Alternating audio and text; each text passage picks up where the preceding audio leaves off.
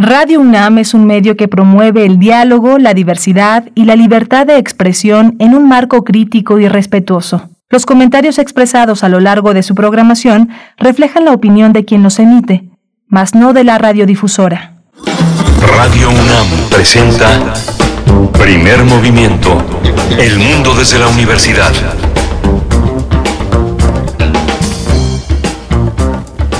Hola, buenos días. Ya son las 7 de la mañana con 3 minutos. Estamos enlazados a la Radio Universidad de Chihuahua en tres frecuencias, Ciudad Cuauhtémoc, Ciudad Juárez y la Ciudad de México. En, en esta gran colaboración de las, del espíritu de las redes universitarias, estamos en Adolfo Prieto 133, está Socorro Montes en el timón de la nave, en la consola, en los controles técnicos. Violeta Berber está esta mañana en la asistencia de producción y Frida Saldívar en la producción ejecutiva. Le doy los buenos días a Berenice Camacho.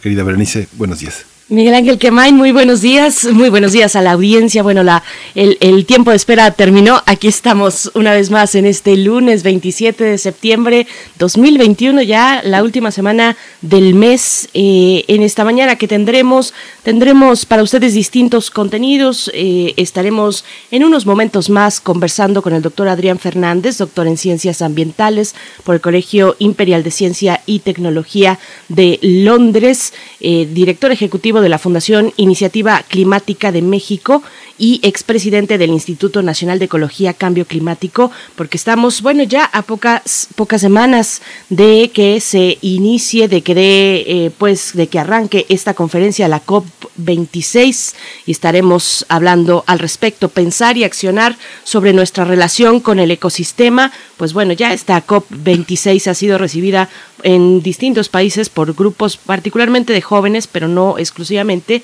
jóvenes que eh, pues exigen exigen que los gobiernos, que los tomadores de decisiones tomen en serio ese trabajo con respecto al medio ambiente. Así es que bueno, vamos a estar conversando para iniciar en esta mañana sobre este tema medio ambiente. Y hoy toca el turno también a las singularidades tecnológicas y tecnologías de la información y la comunicación. Vamos a continuar en el tema de Pegasus, continúa entre nosotros. Este tema lo va a tocar Cintia Solís, ella es eh, una consultora, trabaja en Lexinf en Legal Advisory, y es catedrática en distintas dependencias eh, de gobierno, tratando de eh, permear esta necesidad de tener una cultura informática importante. Ha sido catedrática de la Secretaría de Marina y del Instituto Político Técnico Nacional.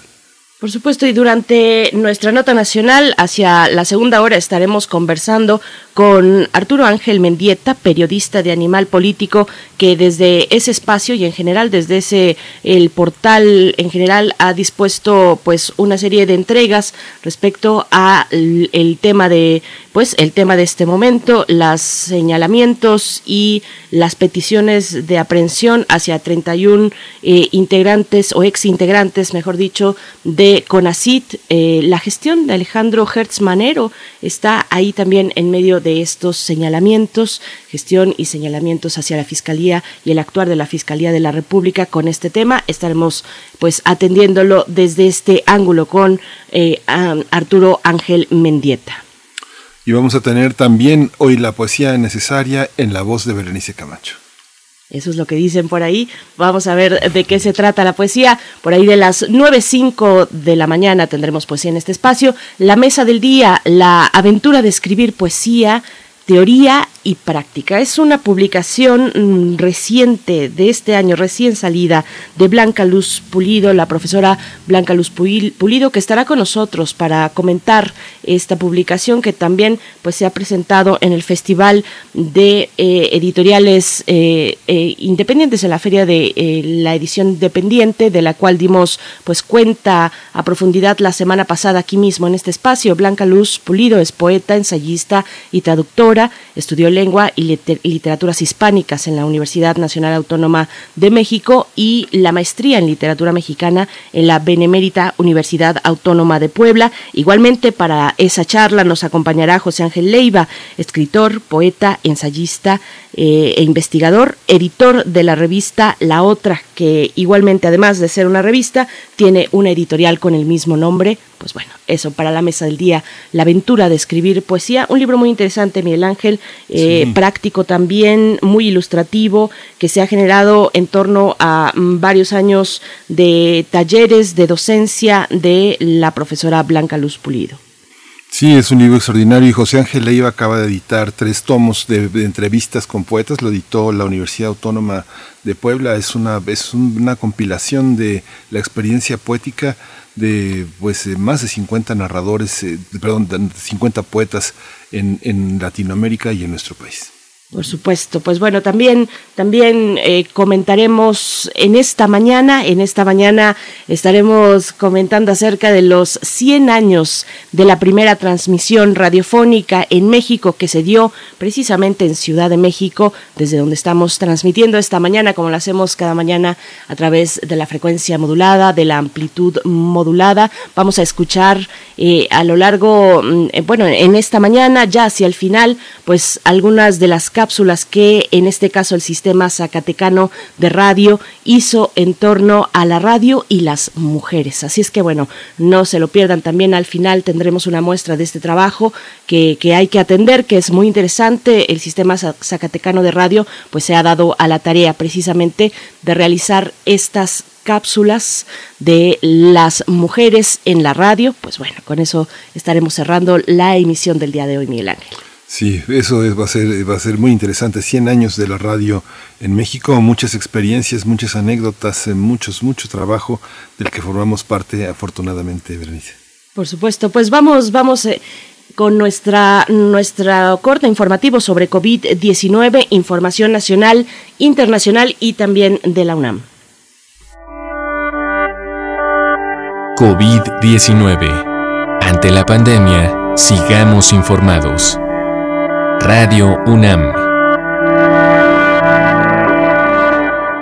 La Secretaría de Salud informó que en las últimas 24 horas se registraron 147 nuevos decesos, por lo que el número de fallecimientos de la enfermedad de la COVID-19 aumentó en México a 275.446.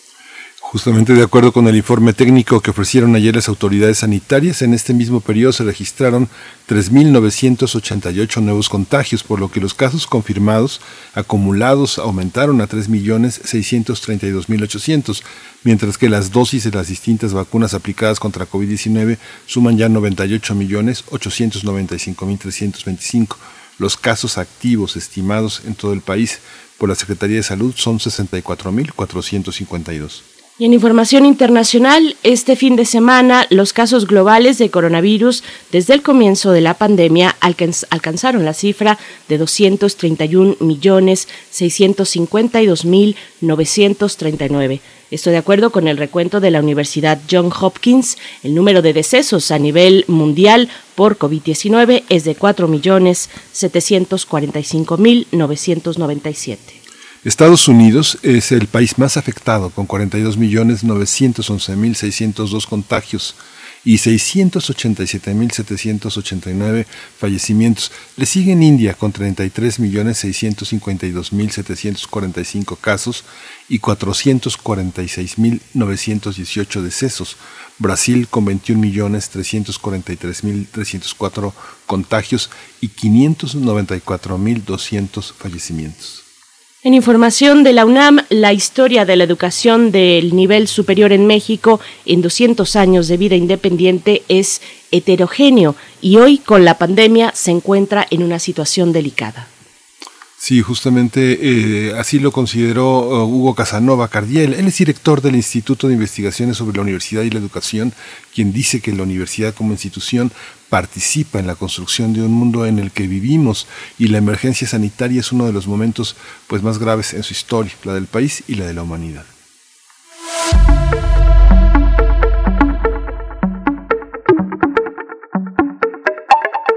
Recomendaciones, recomendaciones culturales. Música UNAM invita a disfrutar del playlist a cargo de la compositora Ellen Fullman, quien ha estado desarrollando el Long String Instrument, instrumento de cuerdas largas o instrumento de cuerdas largo, una, una instalación de docenas de cuerdas de alambre de 15 metros de longitud o más desde comienzos de los años 80. Este playlist eh, se encuentra disponible desde, bueno, a partir de hoy lunes en las plataformas de YouTube, Facebook, Twitter, Instagram y Spotify de Cultura UNAM. Así lo pueden encontrar para disfrutar de la propuesta musical de la compositora Ellen Fullman. Miguel Ángel, pues bueno, está hecha la invitación para empezar bien y de buenas este lunes, este lunes 27 de septiembre. Y nos vamos a ir con música. Antes invitarles a que se acerquen a nuestras redes sociales, arroba P Movimiento en Twitter y en Facebook, Primer Movimiento UNAM. Esto que suena a continuación está a cargo de Soundgarden, Black Hole Sun.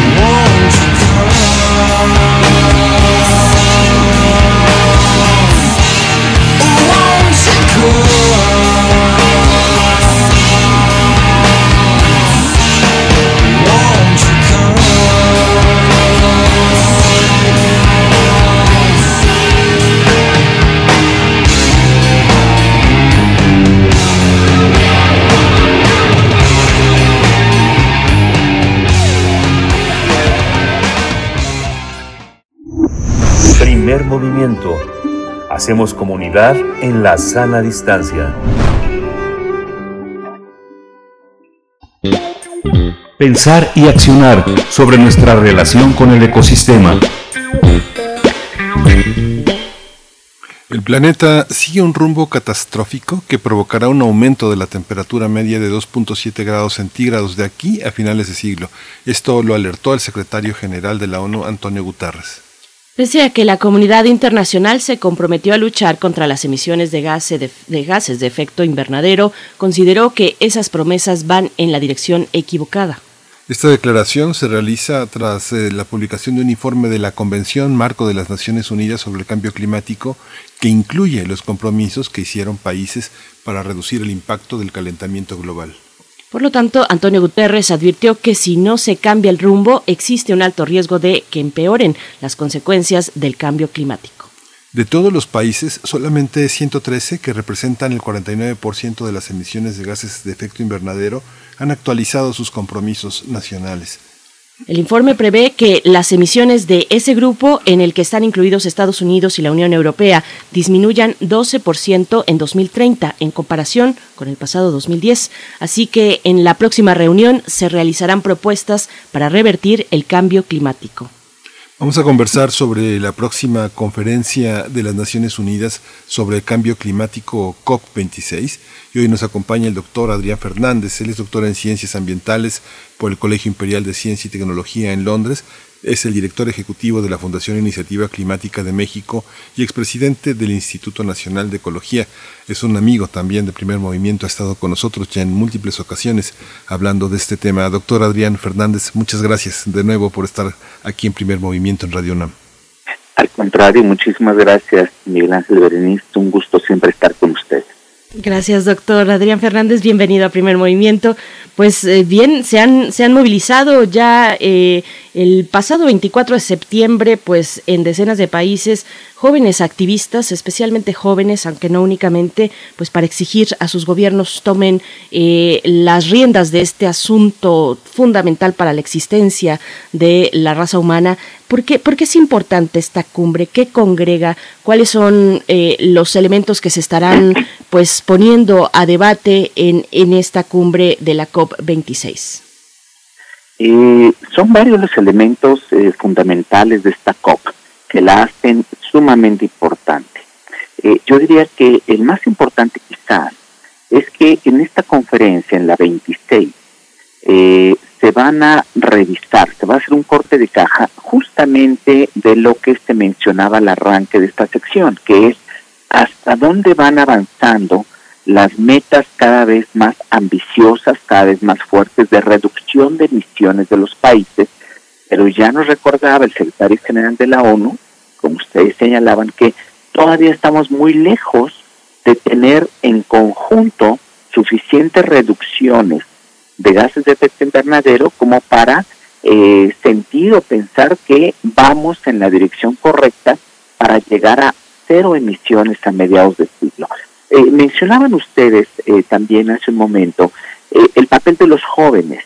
Este número creciente de grupos, de marchas, de activismo, pero además de este activismo totalmente legítimo, fundamentado, porque les estamos este, robando, limitando el futuro a los jóvenes con nuestra falta de actuación, los adultos. Además de esto, hay una tendencia muy fuerte que se está dando en el mundo y es los litigios, las demandas que grupos de jóvenes y grupos en general de la sociedad civil eh, presentan contra sus gobiernos nacionales. Hay ya un número, hay más de una docena de países en el mundo, fundamentalmente en Europa, eh, también en Oceanía, en donde eh, grupos de la sociedad civil han demandado a sus gobiernos exigiéndoles justamente este punto, que eh, propongan y que se comprometan a metas mucho más estrictas de reducción de emisiones. Y la mayor parte de estos litigios que se van resolviendo se han resuelto en favor de la ciudadanía de estos grupos. En otras palabras, los jueces, el equivalente a la Suprema Corte de diferentes países, estoy hablando de Holanda, de Francia, de Alemania, eh, de Australia, eh, de, de un número creciente de países, las cortes le están diciendo a sus gobiernos efectivamente no estás haciendo suficiente la contribución que se está planteando de países tan importantes como esos para el combate global del cambio climático no es suficiente y eh, les han eh, ordenado que hagan más y están entonces modificando eh, esas metas de reducción de emisiones. Pero decía yo, en mi opinión, lo más importante es que se hará un corte de caja de cuántos países eh, se han comprometido con metas más estrictas. Aquí vale la pena es una precisión, Berenice. Eh, se esperaba, digamos, en cuanto al calendario que existía en el seno de la, del Acuerdo de París, que antes de que terminara el año pasado, idealmente todos los países entregaran lo que se conoce como las contribuciones nacionalmente determinadas, que son las metas de París que cada país voluntariamente este, puso sobre la mesa. Entonces, México sí entregó, digamos, una revisión de ese de esos este esas contribuciones. Desafortunadamente México eh, actualizó algunos aspectos como actividades en adaptación, revisó sus tendencias de emisiones, la estimación a futuro, pero el punto más importante, el punto central que se esperaba, que era cuál es la meta que México propone de reducción de sus emisiones antes del 2030, que es el marco de tiempo que comprende por el momento el Acuerdo de París, pues ese no se modificó, se mantuvo, México, digamos, este, confirmó que va a reducir 22% sus emisiones antes de llegar al 2030 con respecto al nivel que alcanzarían sus emisiones si no hubiera políticas públicas. Ahora, aquí una presión más de este primer punto que estamos tratando. Todos los países eh, tenían la, la, la opción, y México la tomó en su momento, de plantear dos tipos de metas. Metas no condicionada, que como su nombre lo dice, si un país plantea una meta como esta del 22% no condicionada, es que independientemente de lo que pase en el mundo, de lo que hagan otros países, México cumpliría con esta meta al 2030. México también planteó una meta más ambiciosa, una meta condicionada. ¿Condicionada a qué? A que eh, haya cooperación técnica y sobre todo eh, apoyos financieros internacionales, porque entre más reduces emisiones, vas entrando en terrenos, en proyectos, en actividades que requiere la inyección de más recursos. Entonces estuvo perfectamente bien que México hizo un planteamiento, una meta, digamos, más estricta pero condicionada. Desafortunadamente, como ya mencioné, cuando entrega una versión revisada antes que le den las campanadas de la medianoche del último del año, del año pasado, digamos, para cumplir administrativamente, desafortunadamente eh, no hubo una revisión hacia, la al, hacia el alza de estas metas. Una cosa que México pudo haber hecho muy bien, eh, ahí no, no sé las razones por qué no ocurrió así, pero yo lo que hubiera hecho es que eh, reconociendo que es difícil para un país como México lanzarse, aventurarse a prometer cosas este, que, que son imposibles de cumplir, simplemente haber ampliado o hecho más ambiciosa su meta condicionada. Ahora, esto no es nomás un truco diplomático, no.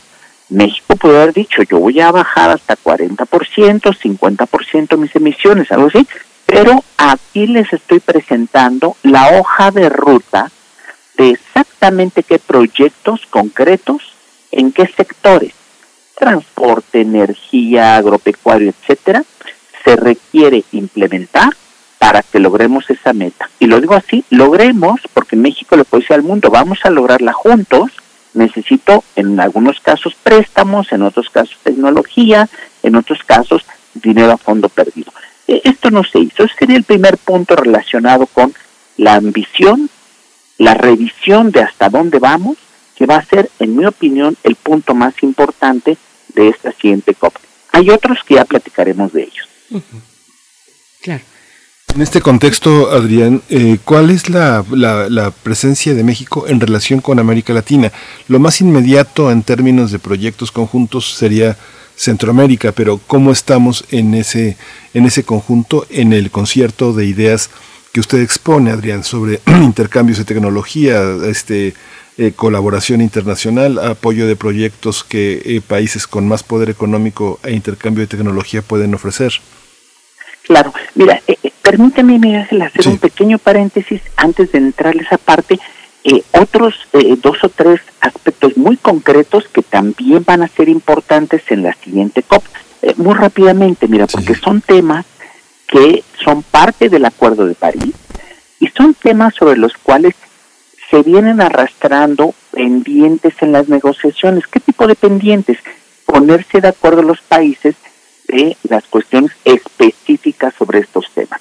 Les comento tres muy rápidamente. Bueno, uno es el gran elefante en el cuarto, el tema de financiamiento, y que va a estar vinculado con la pregunta que tú me planteabas.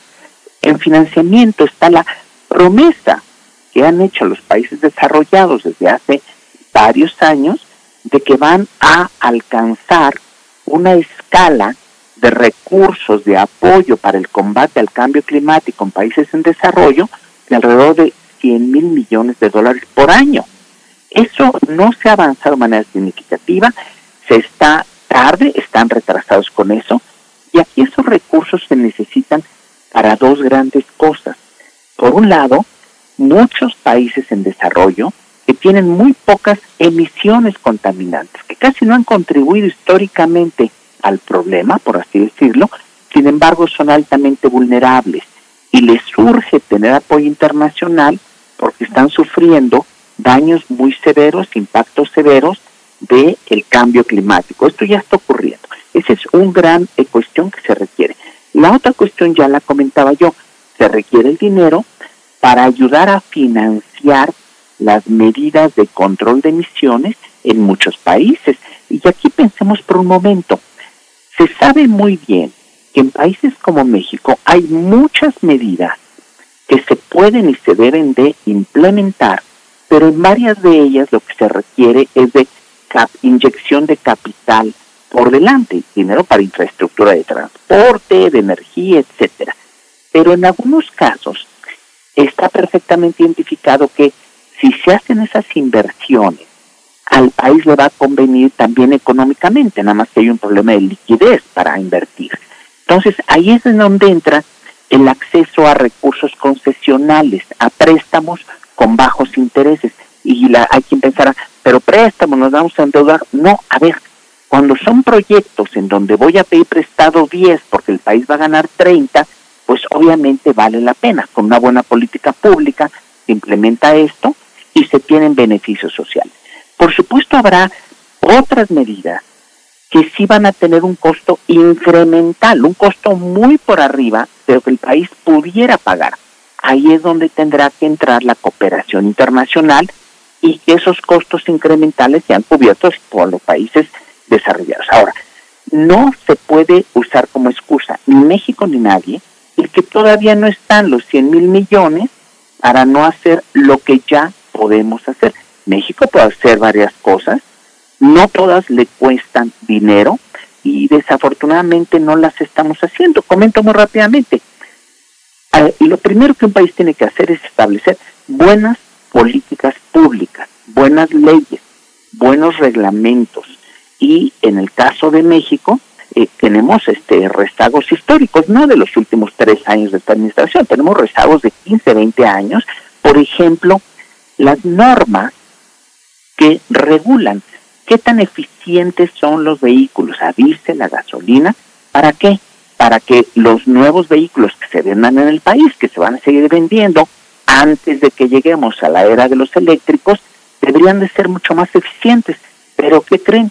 Que las normas que deberían estar obligando a la industria automotriz y a la industria de los camiones a que nos vendan en México cosas más eficientes, pues esas normas están atrasadas porque estas, en este grupo de industria, este sector, ha sido muy exitoso en capturar al regulador, al gobierno, a las anteriores administraciones y a esta también.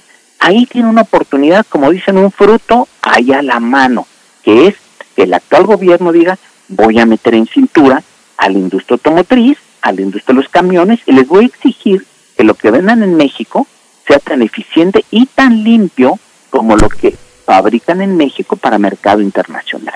El, el último ejemplo que doy aquí también de una buena política es del otro lado, que es así como a la industria hay que meterla en cintura con lo, las tecnologías nuevas que venden en México, también hay que tener buenas políticas, por ejemplo, no traer autos chocolate, de estos que le llaman este autos este pues de, de quinta mano, autos muy obsoletos, contaminantes, que apenas caminan, que a lo largo de los años se habían traído por, por, miles y miles.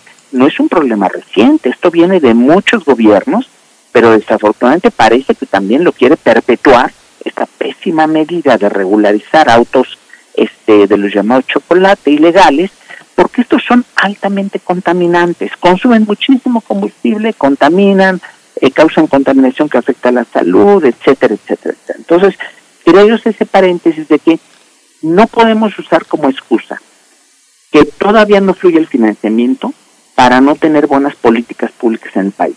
Y no podemos usar como excusa que nos vamos a concentrar en adaptación cuando tenemos pendiente contribuir como país al avance de las medidas que reduzcan nuestras emisiones. Ya estamos llegando a ser de los primeros 10 emisores de gas de efecto invernadero. Entonces, eran este, era un punto, el punto del financiamiento vinculado con el papel de México. Y muy rápidamente también, nada más los menciono, el tema de los mercados de carbono, que coloquialmente se habla del artículo 6 del Acuerdo de París, y es, se tienen que definir los detalles de cómo van a funcionar esos mercados de emisiones entre países. Un proyecto, por ejemplo, en México que reduzca emisiones, que demuestre con, con este, una metodología muy clara de reducción de emisiones, puede ser compradas esas emisiones por otro país, pero hay que tener cuidado con cosas como la doble contabilidad. Si aquí se bajan emisiones, pero fue pagado por otro país para su contabilidad de reducciones, pues no le va a contar a México, ¿verdad? Y el último tema, nada más lo comento, es el de la transparencia. También se tiene que afinar en la siguiente COP en Glasgow detalles de cómo van a reportar los países sus datos detallados de no solo sus inventarios, sino más importante, cómo van avanzando en la implementación de las medidas que prometieron. Independientemente de esas eh, eh, medidas o eh, acuerdos dentro de, justamente el Acuerdo de París sobre transparencia ya existen a nivel mundial. Hablamos en alguna otra ocasión eh, aquí eh, en este espacio sobre mecanismos y reportes de rendición de cuentas y transparencia que año con año se presentan en el mundo y hoy se sabe, como en una caja de cristal, si México y los otros países del G20 y otros países importantes están o no haciendo la tarea. Así que no hay dónde escondernos, tenemos que hacer lo que nos toca con buenas políticas públicas y lo digo sobre todo por la cuestión tan terrible del tema de la, de energía. Doctor Adrián Fernández, bueno, eh, hablando en términos de cooperación regional, eh, el cambio climático tuvo un lugar preponderante en la agenda de la cumbre pasada, de la cumbre de la CELAC. Eh, ¿Ve usted eh, posible o un posible motor para, para avanzar hacia esa disminución, reducción de emisiones de efecto invernadero en la región a partir de disparadores, si lo puedo decir así, como ese tipo de cumbres, eh, digamos, puntos que puedan ser de inflexión para, para caminar hacia ese cambio? Se puede y en ese sentido también poner la consideración de se puede tener un avance significativo si si en esa si en ese tipo de cumbres en ese en ese tipo de planes de proyecciones pues no está presente un país como los Estados Unidos cómo cómo ve usted eh, sí, eh, definitivamente pueden ser de utilidad este todo tipo de foros, de espacios. A ver, en la, en la región de América Latina, hay ejemplos muy notables de algunos países que están teniendo eh, mayores avances, diría yo, en el combate al cambio climático y que están teniendo pues un, un nuevo liderazgo. O sea, México es, dejó de ser líder en, en, esta materia, en materia de cambio climático. No somos líderes en este momento, pues por algunas políticas que tenemos. Lo importante de foros como el de la CELAC es que, bueno, primera cosa, un gran acierto de ese tipo de foros es el énfasis en el imperativo y la prioridad del desarrollo social y de la equidad eh, de nuestras eh, naciones, sobre todo al interior, que tengamos un desarrollo donde eh, se combata la pobreza, se combata la, la, la, la, pobreza energética, que se tenga una seguridad alimentaria, etcétera. La agenda social es fundamental este, y, y está muy marcada en este tipo de foros, en la CELAC. Ahora, yo decía que en la región de América Latina eh, hay eh, países como Chile, como Argentina, eh, como Perú, eh, en su momento ahora ha cambiado un poco, pero Colombia, etcétera, Costa Rica sin duda, que han tenido y tienen un liderazgo en cuestiones de cambio climático. Y aquí vuelvo a enfatizar los dos lados de la moneda. No basta, no basta y no se vale, hay que decirlo como es, que solo hablemos del tema de adaptación, que solo hablemos de los impactos, que sí son impactos fuertes, que ya se están presentando, que el cambio climático está causando en nuestros países y además impacta más a los más pobres. Entonces se hace una espiral negativa, este, pues que es un gran desafío. Sí hay que eh, prepararnos, hay que adaptarnos a esos impactos, pero no se vale que países como México digan, me voy a concentrar solo en adaptación, ese es mi imperativo, yo no soy el gran emisor, y nos volteemos la cara para otro lado cuando hay que hablar de mitigación. México tiene un imperativo moral con el mundo de hacer que implementar aquellas medidas que bajarían sus emisiones eh, contaminantes de gas de efecto invernadero y que además son medidas que le convienen al país. Es muy fácil definir ese espacio de política pública. Aquí no se trata de suicidarnos con medidas este, que, que son demasiado difíciles de cumplir, que impliquen sacrificio, que impliquen redireccionar recursos para alimentación, educación, salud. No, nadie está hablando de eso. Es muy sencillo cómo estamos siendo evaluados y no nos está yendo bien. Si México está aplicando las medidas que tienen una racionalidad social, económica y, de paso, diría yo en ese orden, ambiental y climática. Y no necesariamente lo estamos haciendo. Entonces el mundo nos va a empezar a reclamar claramente, decir, ¿por qué no haces tu parte que te toca? No te pedimos que tú pagues todos los recursos para que te vuelvas cero emisiones a medios de siglo. Nadie está sugiriendo eso, pero va a empezar a crecer la presión sobre México. ¿Por qué México no está avanzando como podría en temas como la energía para bajar sus emisiones con medidas que le convienen al país? Eso es lo que nadie se va a explicar a nivel mundial. ¿Por qué estamos disparándonos en los pies? Adrián Fernández, ¿por qué, eh, eh, eh, digamos, nosotros tenemos una visión internacional de unidad de México como país. Sin embargo, muchas de estas medidas que se que justamente en la agenda ecológica se plantearon, la multiplicidad de conflictos sociales, de explotación indiscriminada de recursos, porque hay una visión también en la que muchos de los causantes consideran las medidas restrictivas que ha anunciado el gobierno federal como autoritarismo, como freno a la inversión privada, como eh, un combate a los empresarios. Forma parte de esto y forma parte también de los grandes negocios que muchos gobernadores tienen en sus estados. ¿Cómo ver a México en conjunto cuando hay tanta tanta atomización de las propuestas y de la y de los recursos para para paliar esta situación? Eh, eh, qué, buena pregunta, Miguel Ángel. Aquí hay dos caras de una moneda. Eh, en esto de la conflictividad social y las políticas públicas y el papel del sector privado. A ver, primero, en el mundo y en México, más del 80% de los recursos financieros están en manos privadas. Entonces aquí podemos tener cada uno de nosotros un posicionamiento ideológico sobre qué nos gustaría que pasara en el mundo. Se vale. Pero la realidad es que más del 80% de los recursos en el planeta los tiene el sector privado.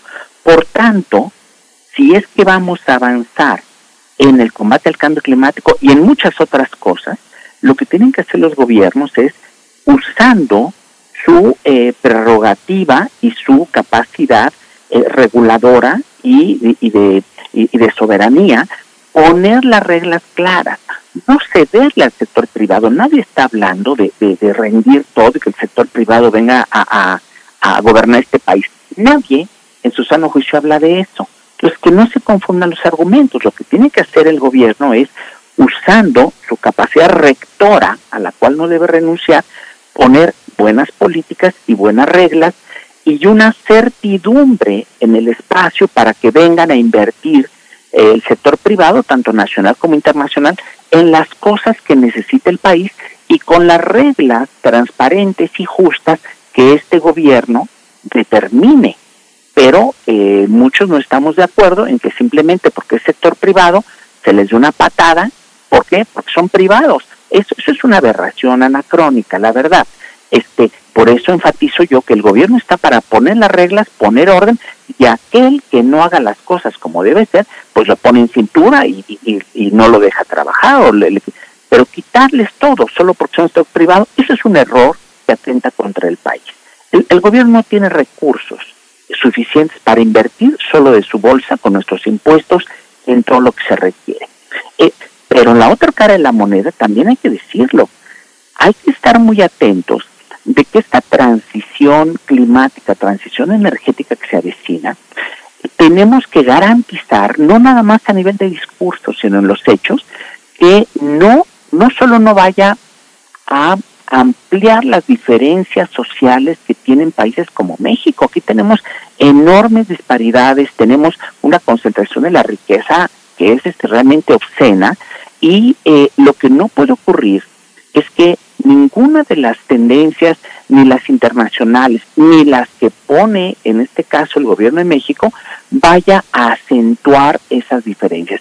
Y en el caso del sector privado, por supuesto que no son hermanas de la caridad y que está muy bien documentado que no todos, pero hay proyectos donde se ha abusado en, proyectos, bueno, el sector de la minería es una catástrofe histórica, hay que ponerle en orden, pero en el caso específico de las energías renovables, tenemos una historia de más de 20 años de proyectos de energías renovables en el país y tenemos una historia, sobre todo en el Istmo de Tehuantepec, de conflictividad social. Aquí hay muchos factores en juego. Eh, con los primeros proyectos y en los primeros tiempos, hace 20 años, no había un marco regulatorio, no había una claridad sobre, eh, había las consultas por cuestiones de impacto ambiental, pero no había las consultas por cuestiones sociales, las evaluaciones de impacto social. Eso no debería haber sido excusa para que algunos desarrolladores de proyectos, subrayo algunos, hayan establecido tratos y eh, y circunstancias de contratos con pobladores locales que no son los más adecuados, que hoy no pasarían ninguna prueba de eh, equidad, de justicia, etcétera, etcétera. Pero eso es una realidad. Algunos proyectos de los antiguos así fue.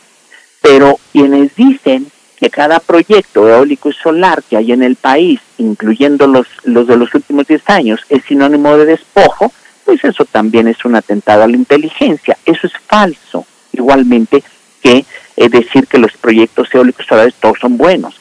Entonces, tenemos con objetividad que evaluar esto y sí garantizar que la transición energética inevitable que se viene sea no solo con absoluto respeto a los derechos humanos, sino que usemos esa palanca del el desarrollo de nuevos proyectos de renovables para optimizar el, la mejoría de los beneficios y el bienestar de las comunidades locales que en total libertad decidan participar en los proyectos con toda transparencia y con beneficios y con etcétera, etcétera, eh, si deciden participar que lo hagan eh, por su derecho, que nadie los obligue y mucho menos que, que usen sus tierras sin permiso.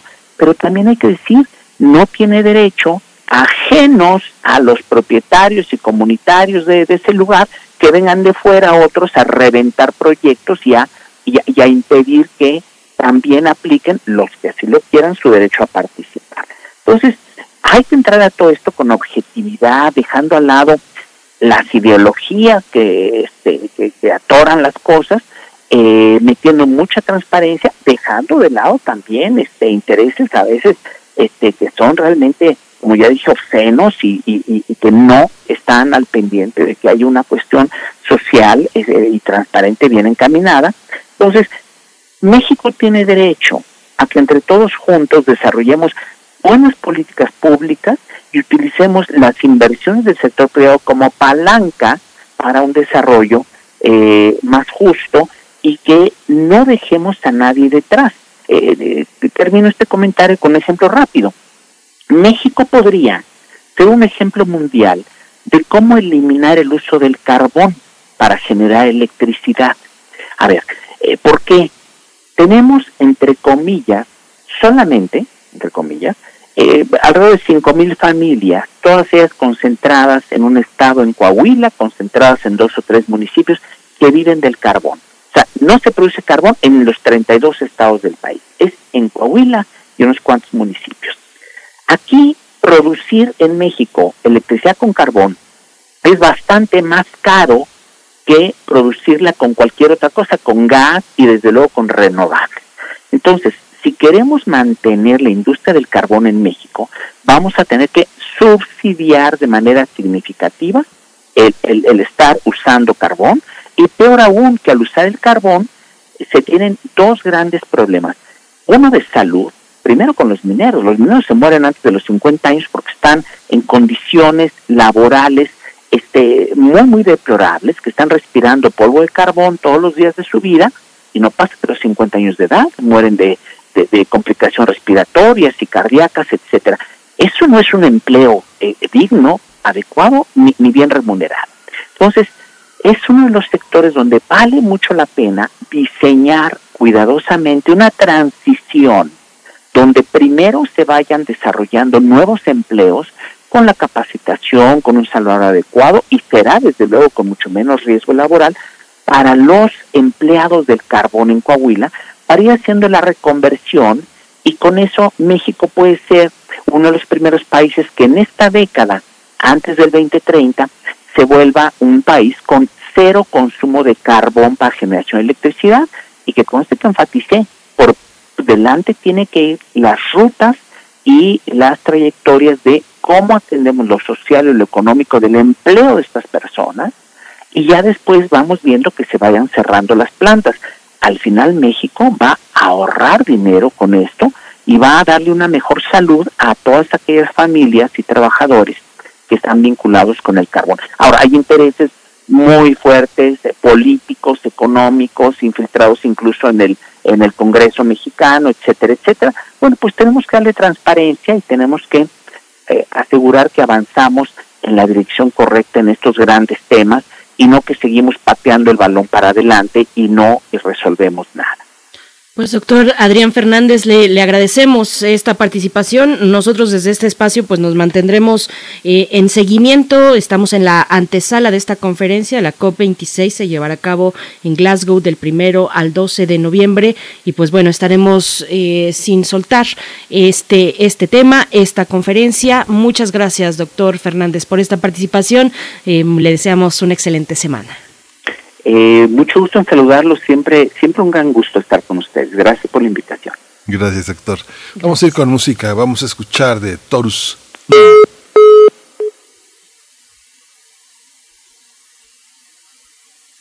Nun es la pieza. Vámonos.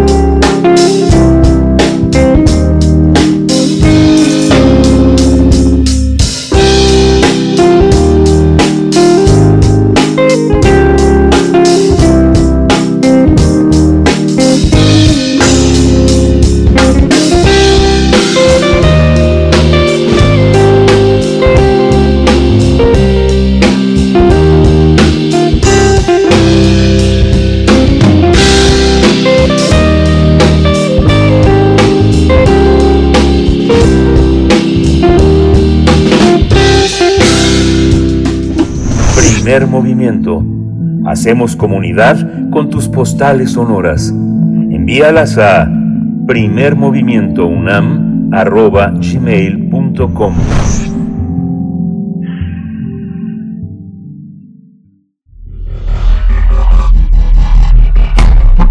Singularidades tecnológicas y TICs. Damos la bienvenida a Cintia Solís, socia del despacho Lexinfit Legal Advisory, catedrática de la Secretaría de Marina y del Instituto Politécnico Nacional, que nos, nos advierte en el título de esta entrega que Pegasus continúa entre nosotros. Cintia Solís, ¿cómo estás? Buenos días. Querida Berenice, ¿cómo estás? Muy buenos días. Buenos días, Miguel Ángel. Buenos días al auditorio. Pues muy bien, aquí contentísimos como siempre de estar con ustedes. Muchas gracias. Gracias, Cintia. Te escuchamos. Cuéntanos, por favor. Pues a pocos días de enterarnos, después de que se reveló que cinco ministros, ministros franceses, luego de, realizarles un eh, análisis forense informático a sus teléfonos, hubieran sido espiados eh, en años pasados, la verdad es que nos damos cuenta, junto con otras noticias, que Pegasus sigue más vigente que nunca. Este año varios medios nacionales e internacionales revelaron, por ejemplo, que en México, luego del gran escándalo que se había vivido en secciones anteriores respecto del uso de Pegasus para espiar a periodistas y a otras personas, eh, políticos, etcétera, nos damos cuenta, o bueno, se reveló por varios de estos medios que les comentaba, entre ellos El País, que es un medio internacional, la existencia de contratos en este sexenio. Contratos que se hicieron pues a través de esas empresas que ya habían sido por la UIF, la Unidad de Inteligencia Financiera, pues eh, reveladas como presuntamente empresas fachada para contratar esta tecnología. Lo que significa que en México pues también estamos todavía con esa incertidumbre de que se siga utilizando Pegasus. Hay varios contratos que se pudieron encontrar entre 2018, 2019 e incluso 2020. Eh, algunos, bueno, de los que se pudieron encontrar fueron unos celebrados por la Fiscalía General de la República y otros incluso por el Instituto Nacional de Migración. ¿Qué nos preocupa? Digo, al final sabemos que eh, la utilización tanto de este como de otras tecnologías que han servido durante años para espiar, eh, pues no va a terminar. Sin embargo, lo que nos preocupa es que no hay mucha coincidencia, por ejemplo, en lo que se revela a través de la unidad de transparencia em, entre las, vamos a decirlo así, las búsquedas o los servicios contratados contra las eh, órdenes judiciales solicitadas. Sabemos que vía una orden judicial, pues, y siempre y cuando haya una razón por la cual se pueda solicitar esta intervención de comunicaciones, por ejemplo, casos donde se está investigando delincuencia organizada, narcotráfico, etcétera, bueno, pues el juez evalúa esta circunstancia y autoriza eh, la intervención de comunicaciones. Sin embargo, vemos que no hay coincidencia entre las órdenes judiciales solicitadas, que son mucho menores, a las búsquedas que presuntamente se han hecho, ¿no? Eso, eso, bueno, eso nos preocupa porque no sabemos si como usuarios comunes y corrientes, estamos siendo víctimas o, estamos siendo espiados a través de este tipo de tecnologías. Eh, si pudiéramos, vamos a decirlo así, rescatar algo de esta situación que es muy, muy preocupante, sería dejarle muy claro al auditorio que hoy más que nunca la privacidad es algo súper frágil y, y, no creer que, que estos teléfonos celulares que utilizamos en el día a día son seguros para enviar todo tipo de información, ¿no? Porque por el contrario vemos que el usuario de a pie utiliza tecnologías como WhatsApp, como Telegram, como mensajero de Facebook para intercambiar muchísima información, ¿no? Incluso información que podría poner en riesgo su patrimonio, eh, información de sus empresas, etcétera, y que bueno, eh, este tipo de situaciones nos aclara que no estamos seguros a pesar de que la mayoría de nosotros podríamos no ser un objetivo interesante para ser espiado, pues no lo sabemos. En casos anteriores hemos visto cómo objetivos civiles, si lo quieren llamar de alguna otra manera, o personas de pie como nosotros, eh, bueno, han sido justamente eh, víctimas o blancos de este tipo de espionaje para llegar a otro tipo de objetivos. Entonces, eh, les decía, como por desgracia, este es un problema a nivel internacional. Países como Alemania, como Francia, que son un poco más democráticos y otros menos democráticos, pues ya han revelado el uso de esta tecnología llamada Pegasus y obviamente esto se suma a la preocupación de eh, las recientes parches que tuvo que sacar Apple la semana pasada y antepasada, porque se descubrió que pues había ciertas vulnerabilidades que podían ser explotadas por Pegasus para instalarse en estos dispositivos eh, de Apple que utilizaran el, el sistema operativo iOS. Así es que, pues, ¿cómo ven? Pues bueno, yo creo que es interesante e importante seguir, eh, insistir, Cintia Solís, en que este tipo de intervenciones eh, a las telecomunicaciones de los usuarios en general solo, solo puede avanzar si hay de por medio una orden judicial. ¿Estamos en ese marco o, tenemos que apelar a ese marco de, legalidad? Pues porque es una medida de protección para todos. Exactamente, digo, lo que nos preocupa es al final este tema de la vigilancia masiva de usuarios porque eso eh, o sea, eso realmente es un atentado a nuestros derechos humanos, o sea, no se justifica de ninguna manera y al final estos números que no coinciden nos hacen pensar que pues hay mucho más gente que está siendo espiada o que tiene instalado este estos programas espías en su teléfono, pues en primer lugar, sin saberlo y en segundo lugar, sin derecho. Es decir, que no existe una justificación válida para que eso esté sucediendo. Y es preocupante porque hubiéramos pensado que después de los escándalos del sexenio pasado esto ya no iba a pasar. Y, vemos que justamente hay contratos celebrados en estos últimos tres años eh, con estas empresas que habían sido declaradas como, como fantasmas, ¿no? Que incluso se reveló que tienen sus eh, instalaciones en, en, el Estado de México y que no coincide para nada con los millones de pesos que, que ganan en estos contratos. Claro. Sí, el tema, el tema, no, sí, el tema, el tema de las intervenciones es un tema que va más allá del gobierno, es una, es una, eh, una cuestión también que tiene que ver con grandes eh, territorios de mafiosos y de intereses económicos. Hay una parte que tiene que ver con eso, no sintía más que con una cuestión de vigilancia gubernamental hacia adversarios o oposiciones, ¿no?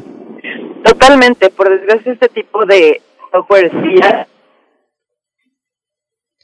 contratado por empresas, o sea, por la iniciativa privada para espiar a sus competidores eh, o para personas, por ejemplo, entre candidatos.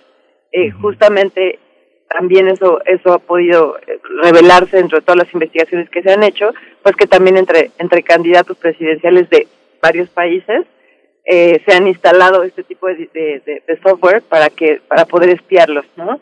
La verdad es que es algo en lo que no estamos a salvo las recomendaciones, como siempre, para los usuarios es que tengan instalados antivirus, que tengan siempre eh, actualizado su eh, sistema operativo. En cuanto se revele que existen estos parches, pues hay que instalarlos lo más pronto posible. Y, y nada, pues si sospechan este que, que pueden llegar a tener instalado este software Pegasus, ya revelamos en la entrega pasada, hace como dos meses, pues eh, una forma sencilla y código abierto para poder determinar si somos o no víctimas de, espionaje. Pues, eh, querida Cintia, yo me quedo pensando nada más brevemente, tenemos el tiempo encima, pero si las, las empresas que ofrecen este tipo de software solo pueden, eh, digamos, en sus lineamientos, solo existe la posibilidad de comerciar con estados y no con empresas privadas, ¿esto, esto es así? Sí, pero el, el problema es justo que por esa razón llevan a cabo esta red de intermediación por la cual aparentemente ellos están licenciando a una empresa y posteriormente estas o esta red de empresas fantasmas son las que acaban llevando a cabo las contrataciones este pues justamente no para no para no involucrar de manera directa al fabricante pues te agradecemos, como siempre, Cintia Solís, te deseamos una excelente semana. Gracias por esta participación, por no soltar el tema y pues bueno, a, ponernos eh, atentos, atentas en la vigilancia de nuestra, privacidad, nuestra privacidad. Muchas gracias, Cintia. Igualmente, saludos a todos. Muchas gracias. Ya nos dieron las 8. Nos despedimos de la radio universitaria de Chihuahua. Nos escuchamos mañana de 6 a 7, de 7 a 8 en el horario de la Ciudad de México. Vamos al corte. Síguenos en redes sociales. Encuéntranos en Facebook como Primer Movimiento y en Twitter como arroba PMovimiento. Hagamos comunidad.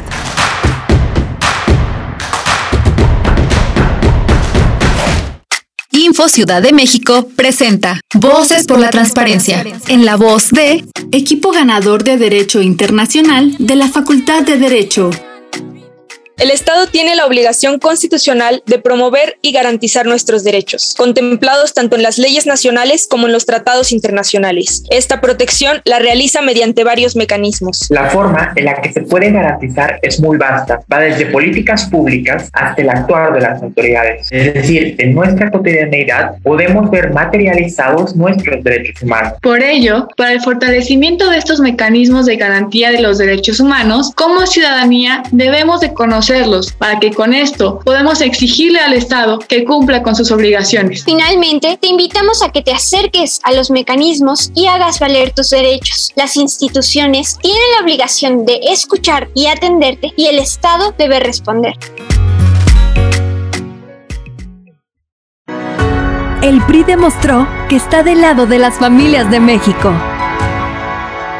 de su seguridad y estabilidad de su salud y tranquilidad. Y ahora, gracias a ti, podremos regresarle el crecimiento de México. Porque para que México vuelva a crecer, México tiene que volver a creer. PRI, el Partido de México.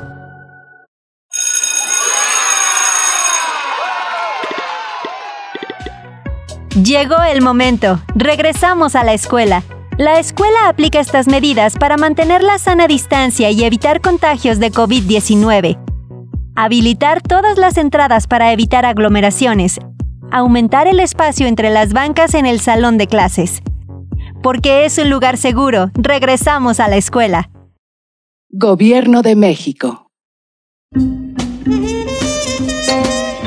Los intérpretes de ayer y hoy tienen un espacio donde fluir. Panorama del Jazz. Con Roberto Aimes. Lunes a viernes a las 19 horas. Sé parte del ritmo y su significado. Radio UNAM. Experiencia sonora.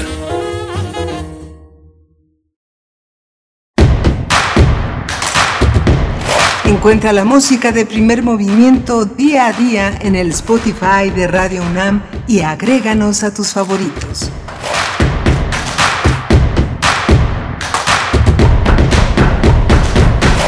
Son las 8 de la mañana con 3 minutos, la hora del centro del país. En este lunes 27 de septiembre de 2021 les damos los buenos días, la bienvenida a quienes están desde temprano. Muchas gracias por su escucha y también quienes se suman en este momento a través de la radio Nicolaita. Llegamos allá a Morelia en el 104.3 de la frecuencia modulada. Igualmente gracias a la Universidad Michoacana de San Nicolás de Hidalgo. Estamos en esta mañana aquí en primer movimiento. A cargo de la consola se encuentra Socorro Montes, allá en cabina, en Adolfo Prieto 133, Colonia del Valle. Violeta Berber, querida Violeta, eh, buenos días también por allá en la asistencia de producción. Y Frida Saldívar en la producción ejecutiva. Miguel Ángel Quemain en la conducción. ¿Cómo estás, Miguel Ángel?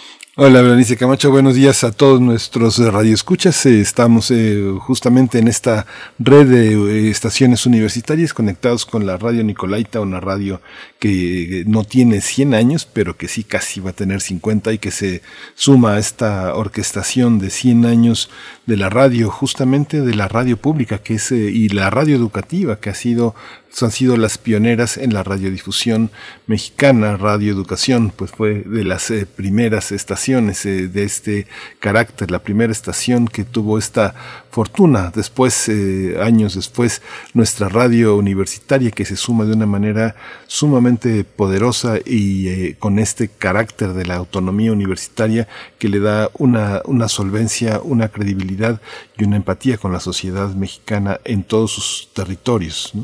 Y es que hoy 26 de septiembre, bueno, el día de hoy 27 de septiembre, pues se conmemora el centenario de la primera transmisión de radio en México que tuvo lugar en la capital, en Ciudad de México. Fue hasta 1960 que se publicó eh, la Ley Federal de Radio y Televisión en México, con lo que así ya se establecieron las bases eh, jurídicas de la función social de la radio.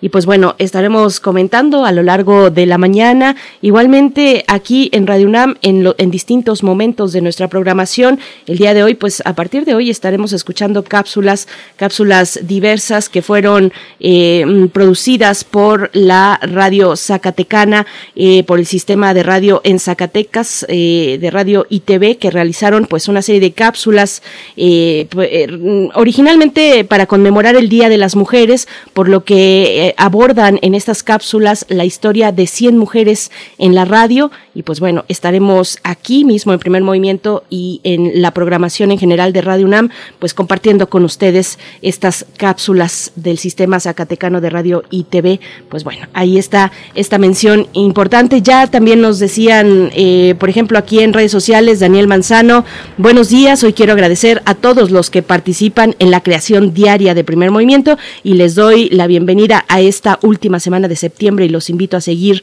creando comunidad, celebrando los 100 años de la radio, pero cuidado que el bicho sigue suelto. Hay que tener cuidado, querido Daniel Manzano. Igualmente, Flechador del Sol nos dice buen inicio de semana, la última de septiembre. Edgar Benet, saludos, bien y de buenas, dice Edgar Benet. Eh, David Castillo, muy buenos días, primer movimiento, y buenos días a nosotros, los radio escuchas. Bueno, pues a todos ustedes, Lourdes Acevedo dice, los escucho en este momento, muy buen día. Miguel Ángel G. Mirán también nos comparte por acá. Igualmente Alfonso de Alba Arcos, que nos manda una pequeña postal. Eh, supongo que en, un, que en un taxi vas por ahí o ibas en ese momento, Alfonso de Alba Arcos, para darnos la, los buenos días en esta mañana de lunes 27 de septiembre, Miguel Ángel. Sí, justamente, y esta, y esta mañana justamente también se, conmemoran 200 años de la consumación de la independencia. Hay una serie de actividades que el gobierno federal, con su cabeza eh, Andrés Manuel López Obrador, el presidente de la República, va a hacer una serie de conmemoraciones. Hoy a partir de las 8 de la noche en el Zócalo va a encabezar un acto por los 200 años de la consumación de la independencia y la entrada triunfal del ejército trigarante a la Ciudad de México van a participar cerca de 400 elementos de la Sedena. Va a ser una ceremonia interesante. Habrá que escuchar ese discurso conmemorativo de 200 años. Por supuesto. Bueno, ayer el Zócalo Capitalino estaba pues eh, con unas vallas precisamente para proteger el espacio en el que se llevará el día de hoy a cabo esta conmemoración. Ahí coincidieron los eh, pues la gran cantidad de personas que se dieron se dieron eh, pues cita en la marcha que se realiza año con año en torno a la exigencia de la aparición con vida de los estudiantes de la normal rural Isidro Burgos de Ayotzinapa. Y pues bueno, ahí coincidió en este mitin sin mayor problema, pues a un lado ahí estuvieron eh, pues los que encabezaban y encabezan esta exigencia de justicia, muchos pues como es de esperarse, colectivos de las distintas normales en nuestro país, pues bueno, se dio a cabo luego de que se detuvieron en este monumento o antimonumento ahí en reforma mm, por la exigencia de aparición de los 43 normalistas eh, estudiantes de Ayotzinapa. Pues bueno, ahí está también esa cuestión que no dejamos de lado. Nos vamos en este momento con nuestra nota nacional para hablar con Arturo Ángel Mendieta, periodista de Animal Político, un medio que le ha dado pues seguimiento a eh, la manera en la que la Fiscalía General de la República ha abordado esta cuestión de con respecto a los 31 eh, científicos de CONACIT que eh, pues esta esta presentación, esta petición ante el Poder Judicial de que pues sean arrestados estos 31 integrantes de CONACIT, ex integrantes, pues bueno, vamos a ver los detalles precisamente con Arturo Ángel Mendieta.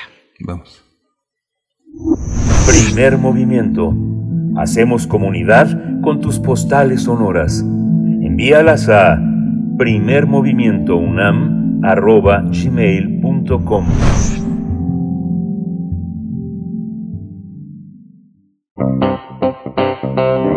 Nota Nacional por tercera ocasión, la Fiscalía General de la República que encabeza Alejandro Hertzmanero solicitará órdenes de aprehensión contra 31 académicos, científicos y exfuncionarios del Consejo Nacional de Ciencia y Tecnología, el CONACIT.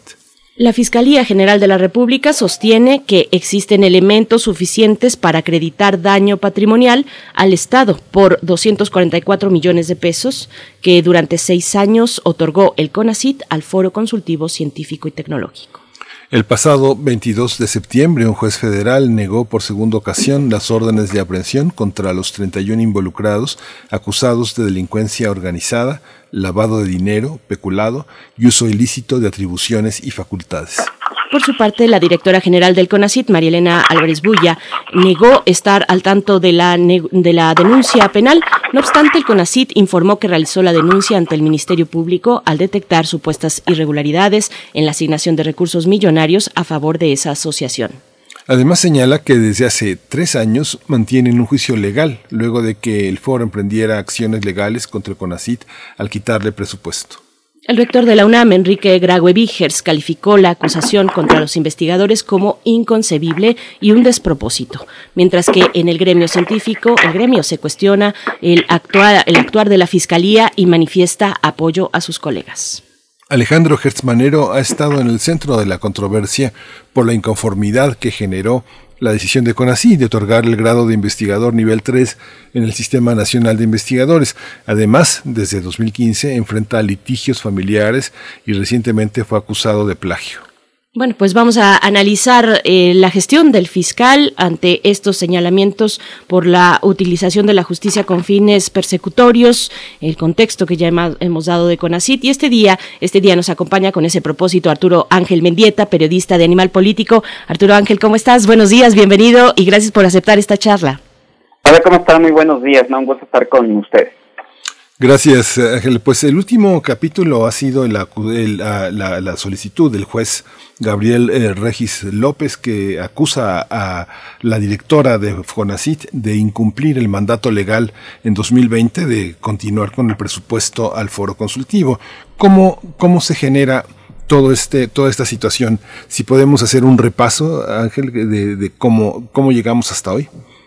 Sí, eh, pues se trata de una pugna en el interior de Conacit, ¿no? Eh, luego de que se da la el cambio de sexenio, ¿no? Eh, y empieza una política que todos la conocemos en el actual gobierno, en donde no no no han estado en contra de, que intermediarios, como los llama la actual administración, intervengan en, el, en, en la realización de ciertos servicios, en el impulso de ciertos proyectos, eh, o en ciertas labores del Estado, ¿no? Y hemos visto cómo desde el primer año la política, eh, sobre todo eh, política pública del gobierno, sobre todo con argumentos como eh, impulsar el tema de austeridad, por ejemplo, eh, ha ido por eliminar este tipo de, de, de, organismos eh, intermedios y muchos de ellos autónomos que al actual gobierno pues claramente no, no le gusta, no, no ha sido recurrente eh, eh, la, los señalamientos en contra de ese tipo de, de organizaciones a distintos niveles y lo, y lo que sucede cuando se da el relevo en el CONACYT y llega la doctora Álvarez Bulla como eh, titular de esta, de esta cartera, es que eh, ella eh, expresa pues que, que, le parece no adecuado este mecanismo de financiamiento de proyectos de investigación a través de una asociación civil que se llama Foro Consultivo Científico y Tecnológico, ¿no? ella expresa su desacuerdo y decide que ya no va el CONACIT a entregarle recursos públicos a esta asociación civil para que impulse los proyectos de investigación. La asociación civil emprende una ofensiva legal en contra de la administración del CONACIT porque el argumento de, esta AC es que pues desde la desde el 2002 cuando cuando nace la ley de ciencia y tecnología se contempla que a través de algo que se llama justamente Foro Consultivo Científico y Tecnológico es como se va a financiar proyectos de investigación y que el recurso tiene que venir de CONACYT. Entonces, eh, eh, ante, ante, luego de que la actual administración deja de darle recursos a, este, a esta asociación civil, interpone una demanda judicial de amparo, inicia un proceso litigioso, ¿no? que es justamente donde se desprende, por cierto, este reporte de un juez de que eh, hacia la actual presidenta de CONACYT de que no ha acatado algunas disposiciones que se establecieron ahí eh, eh, el asunto llega a la Suprema Corte y la Suprema Corte decide que, eh, pues, eh, digamos una decisión, decisión, salomónica, ¿no? Que, que el, el CONACYT está, tiene entre sus facultades actuales ya no darle recursos a este foro consultivo, que es una decisión administrativa y que está en su derecho a hacerlo, pero que al mismo tiempo tampoco puede considerarse ilegal que previamente se le hayan dado recursos a esta asociación civil porque, insisto, así lo contemplaba la ley. ¿no? Entonces, eh, eh, eh esta pugna que eh, va escalando de alguna forma en esa arena jurídica, más allá de que evidentemente, y eso, digo, había que preguntárselo directamente a los involucrados, pero claramente hay una hay una rivalidad muy fuerte entre algunos académicos con la doctora Álvarez Bulla que están muy muy enfrentados, ¿no? Y entre ellos está, por ejemplo, la doctora Tagüeña, que es la que dirige este foro consultivo que ha tenido un enfrentamiento este, en declaraciones o lo, o lo tuvo antes de esto, pues, bastante ríspido eh, con la titular del CONACYT, ¿no? Entonces, esa pugna que estaba, de alguna forma, digamos que por la vía administrativa, la actual administración del CONACYT decide transformarla en una denuncia penal que presenta el 20 de julio del año pasado ante la Fiscalía General de la República y la Fiscalía General de la República lo que hace es, pues como es su obligación, cada que le presenta una denuncia, integrar una carpeta de, de investigación eh, eh, eh, y, que deriva justamente en las solicitudes de órdenes de, de aprehensión que causaron tanta polémica en los últimos días. Nosotros en Animal Político tuvimos acceso al escrito que la Fiscalía presenta ante el juez y, y, yo les diría que uno se queda con dos sensaciones cuando uno lee la acusación de la Fiscalía. Eh, de, bueno, de entrada, se nota que la, la, acusación de la Fiscalía está, yo diría que en un 90% basada en la denuncia del CONACYT. Lo que expone la Fiscalía ante el juez es que eh, ilegalmente desde el año 2002 pues se creó una asociación civil para realizar este tipo de servicios. Dice la Fiscalía que es ilegal porque, si bien la ley de ciencia y tecnología, como ya les mencionaba, sí contemplaba que se creara un foro consultivo científico y tecnológico para financiar proyectos de investigación, nunca, la, eh, de acuerdo con el relato de los fiscales, nunca se estableció que eso tenía que convertirse en una asociación civil. La Fiscalía, al igual que Conocí, considera que una asociación civil es prácticamente una empresa privada a la que habría que pagarle entonces una nómina a los empleados que trabajan ahí, que además evidentemente deben de tener seguro social. Y, entonces lo que dicen los fiscales es, se creó una empresa privada cuando en realidad este foro debió funcionar siempre al interior de CONACYT, con gente del CONACYT en instalaciones del CONACYT. Lo que eso provocó es que saliera muy caro y que el recurso, el presupuesto público que debía estar destinado exclusivamente para el impulso de proyectos de investigación, se tuviera que ir en una buena parte para comprarle un edificio a esta asociación civil, para pagar teléfonos celulares, para pagar gastos de operación, en fin, ¿no? Entonces, creo que el planteamiento, así como está, pues en efecto, creo que todo es revisable y sin duda sería bastante, a lo mejor en una de esas sí, sale muy caro y se optó por un organismo que, que podría haber formas más austeras posiblemente, ¿no? Yo creo que eso sería debatible. Aquí el asunto, y lo no se vuelve tan polémica la cosa, es que la Fiscalía decide convertir esto en un caso de crimen organizado, eh, le pasa la, la denuncia a la, a la que, a la, ahora se llama Fiscalía Especializada en Delincuencia Organizada, lo que antes se llamaba FEIDO, y, y, y cuando uno ve la acusación ante el juez, pues prácticamente lo que hace la Fiscalía es partir de una base que es, como yo considero que ese eh, era ilegal que se utilizara esta forma de, de esa asociación civil, entonces toda la organización burocrática que había para darle recursos a esta asociación civil, para mí es una organización criminal. Entonces hagan de cuenta que convierte, hace el paralelismo, porque nos preguntamos mucho cómo este asunto se había convertido en algo de delincuencia organizada y lavado de dinero. Bueno, lo que hace la fiscalía es prácticamente partiendo de la base de que era de que era ilegal, entonces la organización burocrática la convierte en una organización criminal y como evidentemente en una organización burocrática había eh, distintos escalafones, estaban los directores del CONACYT,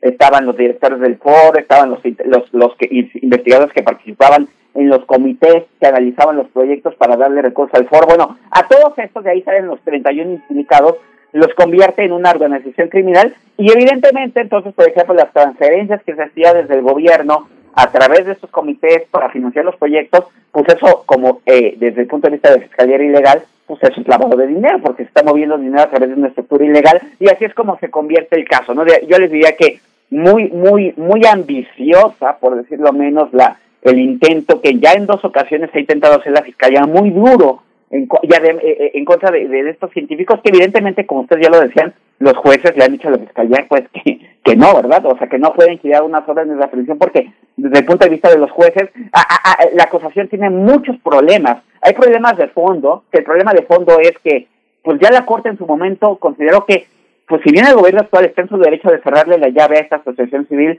pues tampoco es que antes haya, haya sido ilegal darle, darle recursos y por lo tanto, pues desde el punto de vista de los jueces no hay un delito. Y como no hay un delito, o sea, no es, no hay esta no fue ilegal esto de origen, pues todo lo demás se cae. Pero además, eh, eh, eh, los jueces también han criticado eh, mucho a, algo que también se ha criticado públicamente, que es que la fiscalía ha intentado eh, obtener órdenes de aprehensión por delincuencia organizada y encerrar en Almoloya a, pues a los a los a los académicos, ¿no? Porque hay que recordar que delincuencia organizada es de estos delitos que amerita prisión preventiva automática, que ese es otro gran tema, muy cuestionado esa forma de previsión preventiva porque se presta todo tipo de abusos, porque finalmente estás encarcelando a gente que legalmente es inocente porque no se le ha probado nada, pero peor aún cuando se trata de estos delitos que en automático si te abren un proceso ya te tienes que ir a la cárcel y es lo que la fiscalía intentó con los académicos y los jueces ahí también, nosotros publicamos en Animal Político el viernes ampliamente como los argumentos de los jueces, no solo para criticar el fondo, sino las formas que utilizó la fiscalía de intentar eh, llevar este caso a los tribunales y desde el punto de vista del juez no estaba justificado que, se intentara presentar el caso, por ejemplo, en el penal de la Almoloya, cuando los hechos ocurrieron en todo caso en la Ciudad de México. Eh, en fin, muy los, los jueces fueron muy duros en cuestionar este, este desarrollo de la, de, la Fiscalía, insisto, partiendo de lo que fue la denuncia de, de, del CONACIT y que tiene asidero en esta pugna tan fuerte que ha habido en, en la comunidad académica en ese, en ese sector. ¿no? Ocurre que, bueno, CONACIT es un ente, una entidad federal, ¿no? Y, y de ahí eh, esta eh, posibilidad terrible, por supuesto, de que puedan ser, eh, pues, detenidos a partir de esta figura de la prisión automática, prisión preventiva automática, pues que sea en un penal como ese tipo, como, como uno de ese tipo, pues es eh, CONACIT un ente eh, federal. Eh, cuéntanos un poco de esos detalles, Arturo Ángel, los detalles que ves entre la primera y la segunda petición que pone la Fiscalía en manos del Poder Judicial eh, para escalar la denuncia. Eh, ya nos comentabas pues este seguimiento que el viernes también publicaron ustedes desde el portal de Animal Político. Cuéntanos un poco esos detalles. Sí, eh, digamos que justamente son lo, que publicamos es la lo que lo que el juez los argumentos del juez para haber negado ya en dos ocasiones esa orden de aprehensión. ¿no? desde el principio la cosa venía bastante mal desde el punto de vista de los, jueces, porque la primera orden de aprehensión, solicitud de orden de aprehensión,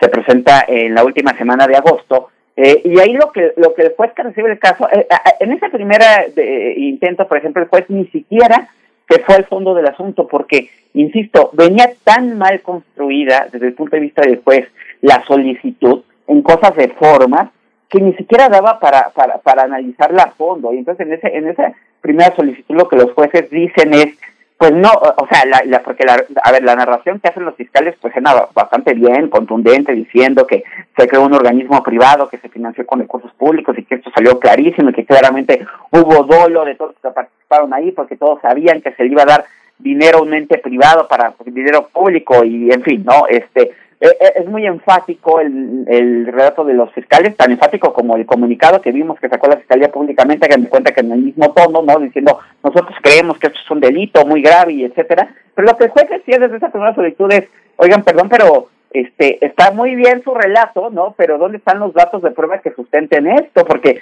si bien la Fiscalía puso ahí 39 pruebas, una de ellas, por ejemplo, la denuncia del CONACYT, pues los demás eran que los nombramientos de los funcionarios, que los, los recibos del banco de cómo se transfirió dinero, pues sí, se transfirió porque pues esa es la estructura burocrática que había, ¿no?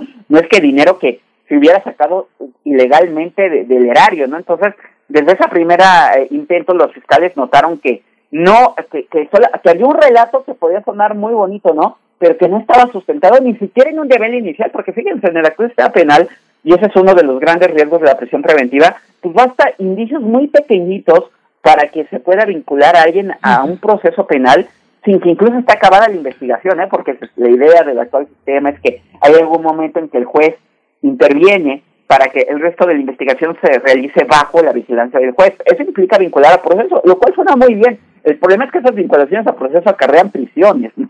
Y ahí viene este gran debate de la prisión preventiva automática. Entonces, ni siquiera en este nivel inicial tenía coherencia el asunto. Entonces, el juez le regresa a la fiscalía el tema diciéndole, oye, a ver, de entrada está muy mal presentado, además no está justificado lo de Almoloya, este, te invito a que reconsideres otro penal porque o me lo sustentes bien, le da 15 días a la fiscalía y, y la fiscalía después de 15 días decide volver a intentarlo en el mismo juzgado y, y digamos que ordenando un poco el escrito, pero el juez de nueva cuenta lo vuelve a rechazar. En este caso ya se mete a analizar el fondo del asunto y es donde dice, bueno, es que ni siquiera hay un delito, ¿no? Entonces, este, han sido la verdad dos, dos, dos reveses muy, muy fuertes para la Fiscalía que además, eh, pocas veces, yo honestamente en este momento no recuerdo ninguna, eh, donde la Fiscalía fuera tan, tan enfática y además públicamente en querer obtener estas órdenes de aprehensión al punto en que han anunciado que buscarán una, una, eh, ha dado un tercer intento y para eso pues tienen varias vías, ¿no? Una es que presenten una apelación directamente contra la doble negativa que ya dio este juez federal. Eso significaría que el caso automáticamente, así como está, se iría ante un tribunal superior donde un magistrado lo revisaría. Eh, eh, para la presentación de esta apelación, la Fiscalía tiene tres días hábiles que vencen eh, el día de hoy, entonces tiene hasta el día de hoy para presentar esa apelación. Y si no, además tiene pues la posibilidad de volver a solicitar en cualquier momento la, la orden de represión como ya lo hizo, ¿no? Evidentemente tendría que, pues, o sea, porque el caso sigue abierto, o sea, el caso no lo ha cerrado la Fiscalía, ni por lo visto no lo va a cerrar, y volver agregar más datos de prueba, lo que sea, y volver a presentarlo ante el juez que considere, y, volver a eh, solicitar, las órdenes de represión, para eso pues no hay tiempo, lo pueden hacer esta semana, o en un mes, o en un año, o en dos, pero en efecto, eh, digamos que pese a, eh, a, estas, a estos obstáculos que ha tenido la Fiscalía, pues, pues al parecer está muy determinada a ir en contra de estos académicos. Ángel, esta, esta visión también tiene ante la opinión pública un cariz de, de, enorme capricho, porque finalmente el amparo que hizo el foro consultivo contra la decisión de CONACIT se suma a una serie de decisiones que varios organismos autónomos hicieron de no, de no bajarse el sueldo menor que el presidente y de enfrentar abiertamente al poder federal y a la, y a la fiscalía, como lo hizo, como lo hizo el INE, como lo hicieron los consejeros de una manera muy abierta. Por otra parte, también esta actitud que tiene eh, cierta, cierto, cierto grupo, ciertas partes declarativas del gobierno federal de pensar la ciencia y la, y la cultura como también como un conjunto de parasitismos alejados de la sociedad que eh, se han dado vida de pachás y que no, y que no corresponden, no tienen cercanía, que son convenencieros a los poderes que, a, los que se han sometido y han callado. Es parte del reproche que se le hace a los científicos, ¿no? Que callaron en las administraciones pasadas. Y luego está afirmación de Hertz Manero de ser rechazado constantemente en el Sistema Nacional de Investigadores y, e imponerse, imponerse de alguna manera con un trabajo que ha sido calificado como plagio. Toda esta serie de elementos, ¿qué lectura dan? Hay una parte una, una, verdadera contienda que es eh, la, lo que dirime la cuarta transformación y sus adversarios, o en realidad hay una cuestión legal y este es un ejemplo de lo que podría pasar con otros fideicomisos que están en discusión. ¿Cómo lo ves?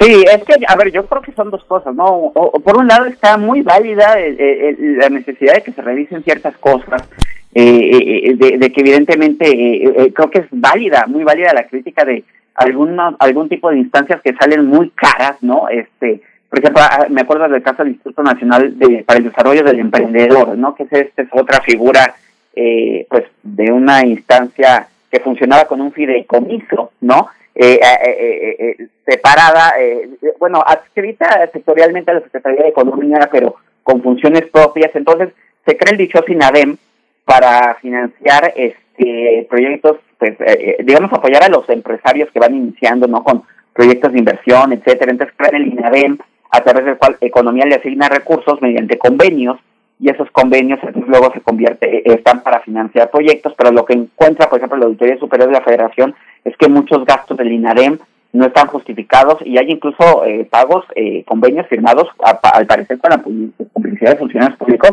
que firmaban en empresas fantasma, ¿no? O, por ejemplo, ahí tienen el, caso de estafa maestra, ¿no? Donde tampoco es que uno considere impolutas las instituciones académicas por serlo, porque si no, no habría estafa maestra, si no hubiera habido universidades públicas involucradas, ¿no? Entonces, a, ver, creo que siempre es muy válido y muy revisable eh, el tema de si estos entes autónomos o salen muy caros, o hay corrupción, o si son necesarios, ¿no? Eh, el Instituto Nacional Electoral, por ejemplo, pues la verdad es que ahora hace un montón de cosas que, que yo creo que han insistido algunos expertos en que qué hace el INE, pues como que monitoreando medios, por ejemplo, cuando pues, en realidad su función es organizar elecciones, que esas le salen muy bien, ¿no? Este, entonces todo lo demás, pues a, a lo mejor por un lado sí parece como que vale la pena preguntarse si es necesario tener algo tan grandote y tan caro, ¿no? Entonces, insisto, creo que todos se tratan de cosas absolutamente revisables porque además periodísticamente hemos documentado corrupción, eh, así como en la administración pública en, en algunos de estos organismos, insisto, es muy revisable, pero una cosa es eso y otra cosa es emprender de alguna forma este em, eh, pues procesos de investigación o incluso acusaciones eh, desde aquellas que se exponen públicamente sin fundamento, violando temas de presunción de inocencia, como se acostumbra lamentablemente, eh, sobre todo en el actual sexenio, digo, a través de la muy poderosa conferencia de la mañana, donde se hacen un montón de señalamientos que eh, en Animal Político constantemente a través de eh, eh, ejercicios de verificaciones que tenemos como el sabueso, son señalamientos que a veces no tienen sustento y muchas veces son hasta falsos, ¿no? En contra de ciertos personajes, a veces son organismos, a veces son personas en particular a las que acusan de cosas que luego ni ciertas son, ¿no? pero además, peor aún, a, llevarlo a la arena penal donde incluso esto se puede convertir en temas como de cárcel, ¿no? Y ahí es donde, por ejemplo, viene este tema de, de, los científicos de CONACYT que algunos expertos han visto académicos o columnistas y en general se, está opinando mucho en la prensa ya en, lo que tiene que ver con opinión, ¿no? Este, que si es una revancha de, del fiscal Gers, porque ese el que tú ya mencionabas de que no lo, no le querían dar su reconocimiento y ahora, como ya se lo dio el actual, este, eh, la actual administración de CONACYT, pues ahora el fiscal en, en, pago de eso, pues quiere sacar adelante la acusada que trae la doctora Álvarez Bull en contra de estos científicos. Evidentemente, pues eso no lo podemos saber porque habría que estar en las mentes de ellos para saber si eso es lo que los motiva, ¿no? O si es una eh, de lo del CONACYT es una cruzada genuina en contra del supuesto dispendio de estos organismos, pero lo cierto es de que cuando se presentan este tipo de acusaciones tan insistentes, este, llevadas a estos niveles extremos que también así que los propios jueces que en general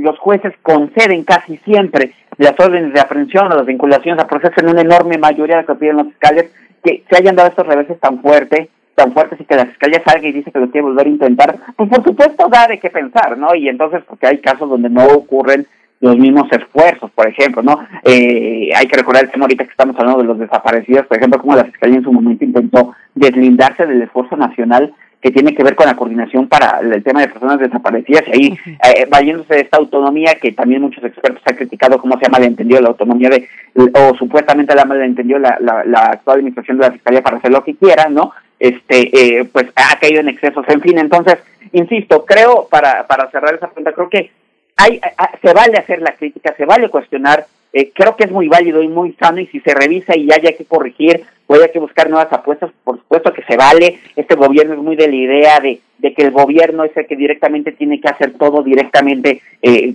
llevar los apoyos a la gente para evitar esos intermediarios que se benefician de eso. Hay quienes dicen que no, que, que los organismos eh, intermediarios son son importantes porque primero tienen el expertise en ciertos campos y segundo porque justamente se trata de evitar estas estructuras clienterales del gobierno que otorgan directamente los beneficios. En fin, se vale, eh, está muy sano, yo creo que ese, eh, esa, ese análisis, pero, insisto, lo que no está, está bien es tan, que eso se utilice tanto para hacer un escarnio público, como sucede constantemente en la tribuna eh, que, tan poderosa que tiene el actual gobierno, en la tribuna pública, como incluso para impulsar eh, eh, investigaciones que, por ejemplo, que en este caso de conocer, pues claramente no carecen del fundamento necesario y aún así se les intenta seguir impulsando, lo cual pues sí da mucho que pensar. Arturo Ángel, ¿qué sabemos de lo que ha, eh, de las declaraciones y acciones, por supuesto, también del CONACIT? ¿Cómo, cómo, cómo ves, cómo consideras esta escala en la narrativa desde el CONACIT? El CONACIT que pues reconoce o reconocía pues la legalidad del foro consultivo en su propia ley. Cuéntanos un poco de ese hilo. Sí, no, a ver, el, tema es que, eh, y eso llama también la atención de, del actual de, de, la actual gestión de CONACYT, ¿no? Eh, a ver, pues, pues durante, eh, eh desde 2002 se crea esta figura, ¿no? Este, eh, se crea esta asociación civil, se empieza a financiar eso, y así ocurre durante muchos años, ¿eh? No solamente es en el sector de Peña Nieto, o sea, esto parte de 2002, o sea, pasaron tres administraciones federales en donde se siguió usando esta fórmula eh, y de dos partidos distintos, estuvieron las administraciones panistas y estuvo la administración priista y no, y se siguió utilizando este, este, esta figura del foro consultivo.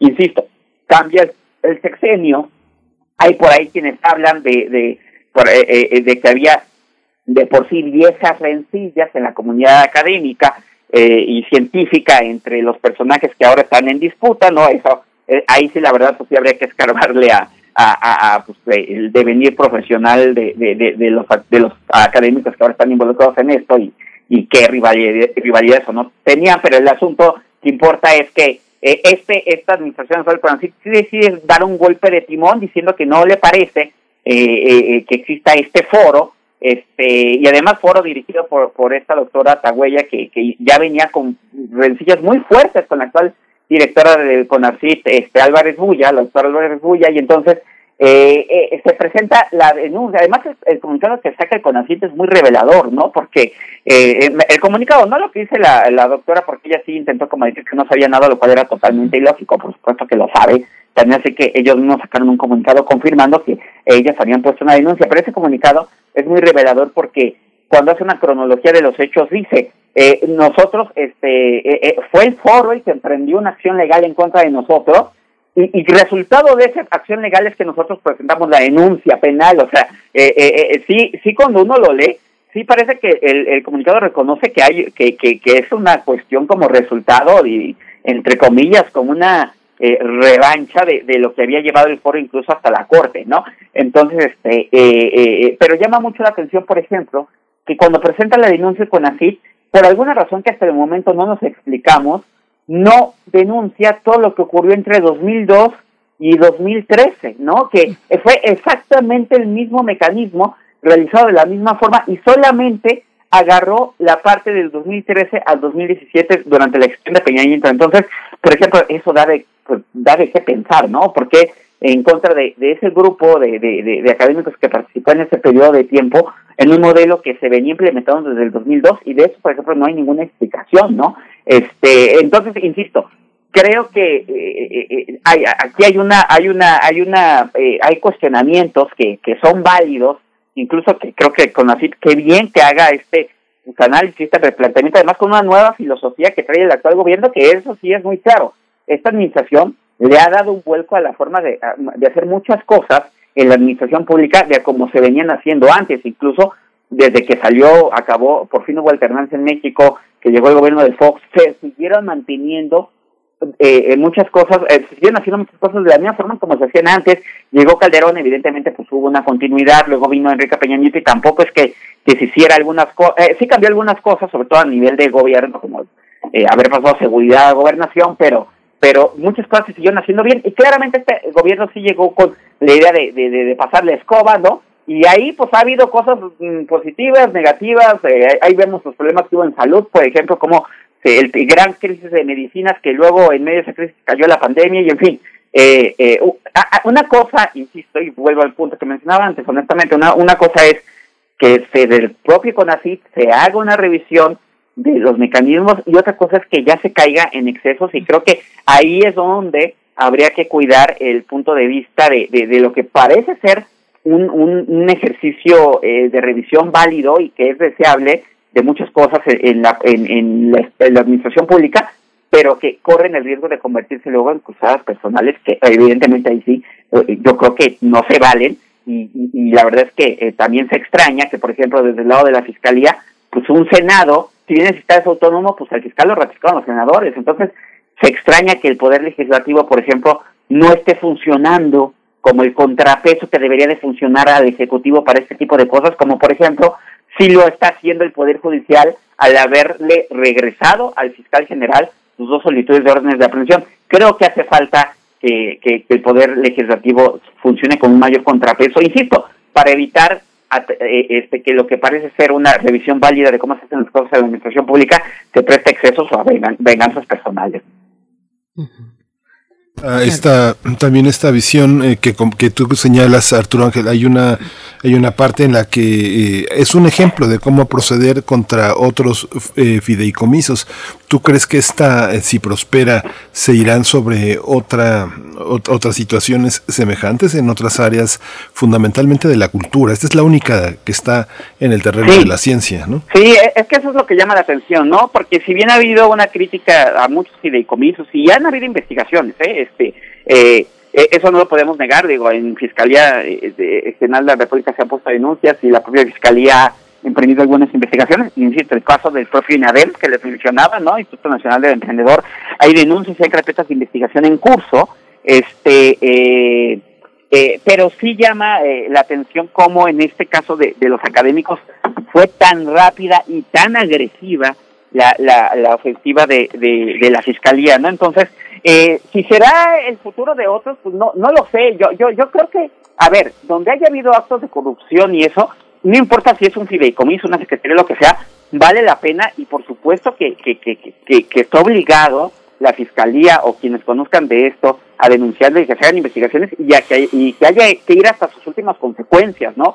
Este, incluso en este caso de los académicos, si en efecto la fiscalía está convencida de que hubo un delito, bueno, pues que, que, que, pero que construye bien una carpeta de investigación que a lo mejor permita dirimir en un juicio si hubo responsabilidad o no, pero no cayendo en estos excesos de insisto, de, de, buscar órdenes de aprehensión catalogando a los a los académicos casi de ser este eh, pues corruptores, ¿no? Y, este, me acuerdo que una de las cosas con las que la fiscalía intentaba argumentar de por qué los académicos tenían que estar encerrados en Almoloya es porque según ellos, según la fiscalía, pues este tenían recursos económicos para escapar, para decir la evidencia, incluso pues para, para, para, incluso decía que están hasta por su propio bien, ¿no? Porque no sé que alguien más les quisiera hacer daño y entonces, en fin, una serie de cosas increíbles y, ojalá no, este, insisto, no, no sea esta la ruta, este, eh, que emprenda la, la, la, la fiscalía, eh, la doctora, creo que eh, Ana Laura Magaloni lo relataba muy bien, eh, Ana Laura Magaloni, que además es una jurista connotadísima en México, estuvo en los finalistas para llegar a la corte, ella ella decía, aludiendo al mensaje del presidente, de, el presidente decía, bueno, es que México al que nada debe, pues nada teme, ¿no? Entonces, que, que, que, que ¿por qué se asustan todos este de que quieran eh, que rindan cuentas ante la justicia académicos? Bueno, porque se implica en, encerrarte en prisión, ese es el problema, ¿no? Y, y, y en ese sentido, que es lo que no dice el presidente, porque a lo mejor incluso si no hubiera prisión preventiva, pues yo creo que hasta los académicos dirían vámonos a juicio, ahí les probamos que no, nosotros no estamos inmiscuidos en nada y en un juicio en, en igualdad de condiciones pues la cosa se resuelve, ¿no? Pero el problema es que con estos mecanismos tan poderosos que tiene el Estado, como es la prisión preventiva, pues lo que dicen los especialistas de por qué es violatoria de derechos humanos es porque cuando, cuando se utiliza para fines personales, se convierte en un mecanismo de venganza, de revancha política o incluso para temas personales. Y en ese sentido creo que la doctora Nora Magaloni dice, no, pues es que en México el que nada debe, de todas formas tiene que tener, porque se puede caer en estos excesos, ¿no? Entonces, ojalá no sea un, un, preámbulo de que pueda venir eh, después, ¿no? Por ahora eh, el ataque a muchos órganos autónomos, ataque, dejen de decirlo así, desde el punto de vista de, de, cómo lo ven los que lo critican, eh, a, está más bien por el lado de las reformas, por el lado de desaparecerlo, que de, desaparecer algunos, desaparecer algunos organismos, que evidentemente eso es grave también, ¿no? Pero no, no, no, no creo, no se ha llegado hasta este extremo eh, penal. Esperemos que el caso de Conafit, ya se lo digo honestamente, esperemos que esto quede como la excepción y no como la regla de lo que pueda venir después, porque eso sería muy peligroso. Pues Arturo Ángel, se van agregando elementos día con día de todo este entramado que es muy, muy complejo. Eh, te pregunto si tienes el dato de cuáles son las empresas privadas que habrían obtenido recursos del CONACIT a través pues, de las actividades propias del foro. De nuevo, todo, eh, digamos, resuelto de manera legal a través de la ley de CONACIT, pero eh, se, tiene, se tiene ese dato. ¿Tú, ¿Tú lo puedes compartir? No, o sea, lo que te, porque la acusación ni siquiera habla de... de la Constitución de la Fiscalía ni siquiera habla de otras empresas privadas que hayan recibido el dinero. Lo que hablan es que el foro consultivo, eh, siendo una asociación civil, eh, es una figura similar a una empresa privada. Y por ello es que, eh, partiendo de esa base, imagínense, ni siquiera, insisto, la poca profundidad de la investigación, ¿no?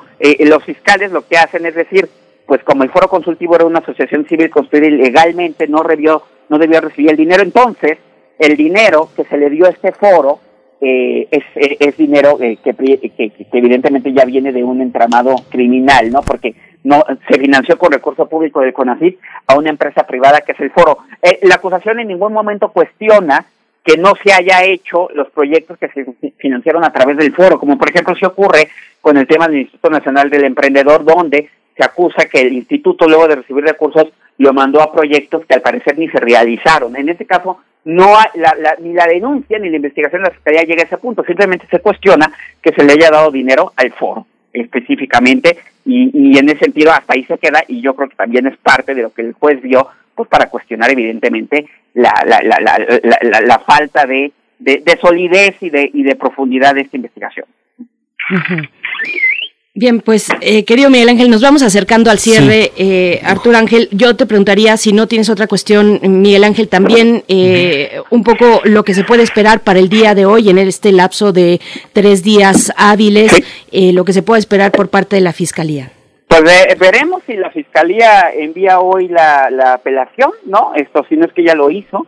Eh, uh -huh. eh, es, estos, más allá de que hoy acabe el plazo, luego hay un proceso burocrático que implica que se tiene que revisar si está bien presentada, y pero seguramente nos, nos enteraremos, ¿no? Si no hoy, en el transcurso de la semana, y, y, y si no, en todo caso, este, pues si se hace una nueva solicitud, ¿no? Tampoco hay que descartar la posibilidad de que finalmente la Fiscalía, más allá de haber hecho este pronunciamiento público eh, muy fuerte, insisto, muy fuerte, pero habrá que ver si realmente eh, procede otra vez en, al presentar esta solicitud. No es la primera vez que la Fiscalía anuncia cosas que luego no han pasado, ¿no? Eh, no significa que no vayan a pasar, pero pero hay que estar muy atentos al asunto. Digo, de entrada, pues quedó ahí ya el antecedente de un doble intento y el anuncio de un tercero, ya ya eso no lo podemos este, minimizar, ¿no? Pero ya veremos este qué sucede en, en los próximos eh, días. Se han ido sumando voces en contra de, de, la acción de la Fiscalía y, voces muy importantes, ¿no? De, de gente que ha criticado e, este tema y también hace falta ver qué sucede con otras eh, indicios, lo, lo, que comentábamos al principio, ¿no? Por ejemplo, esta denuncia en contra del doctor Álvarez Bulla, pues si también se le va a dar la misma celeridad, ¿no? Eh, eh, en este caso es por un incumplimiento de un mandato judicial, la verdad yo les diría que son comunes ese tipo de, de denuncias y generalmente no pasa nada, pero bueno, hay que estar atentos a ver qué, qué va a suceder en este, en este asunto, ¿no? Sí, pues Arturo Ángel Mendieta, muchas gracias por todo este panorama. Vamos a estar atentos con lo que suceda hoy y bueno, escuchar estas voces que, eh, que, que, se, que se pronuncian con, como voces críticas contra la manera de proceder de la Fiscalía, que tiene como varias, varias ya cuentas por, por aclarar. Muchas gracias, estamos en contacto. Gracias por estar con nosotros. No, un saludo para usted. Buenos días. Gracias. Hasta pronto, Arturo Ángel. Bien, pues vamos a hacer una, una pausa para invitarles a escuchar eh, de la revista ¿Cómo ves?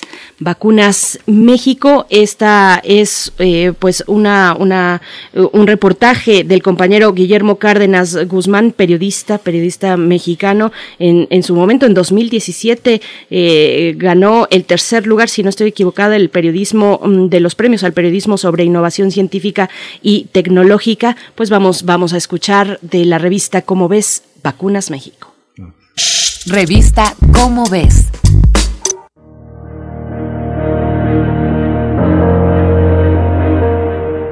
Probablemente lo ha sentido como más tiempo, pero el progreso para superar la pandemia se ha conseguido en tiempo récord en comparación a otros momentos en la historia de la humanidad.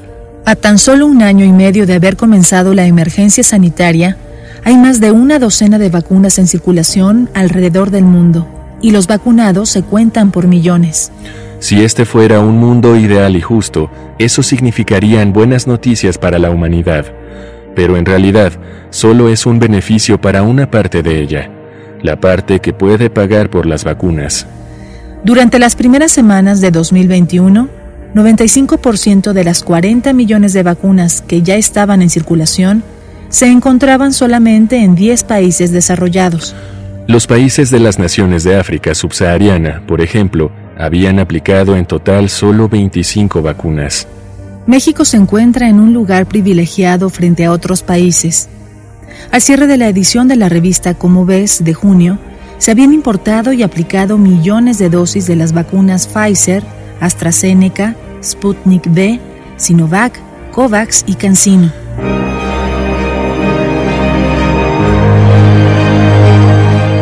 Ahora es importante reflexionar qué tanto dependemos de la tecnología extranjera para reaccionar en casos de emergencia.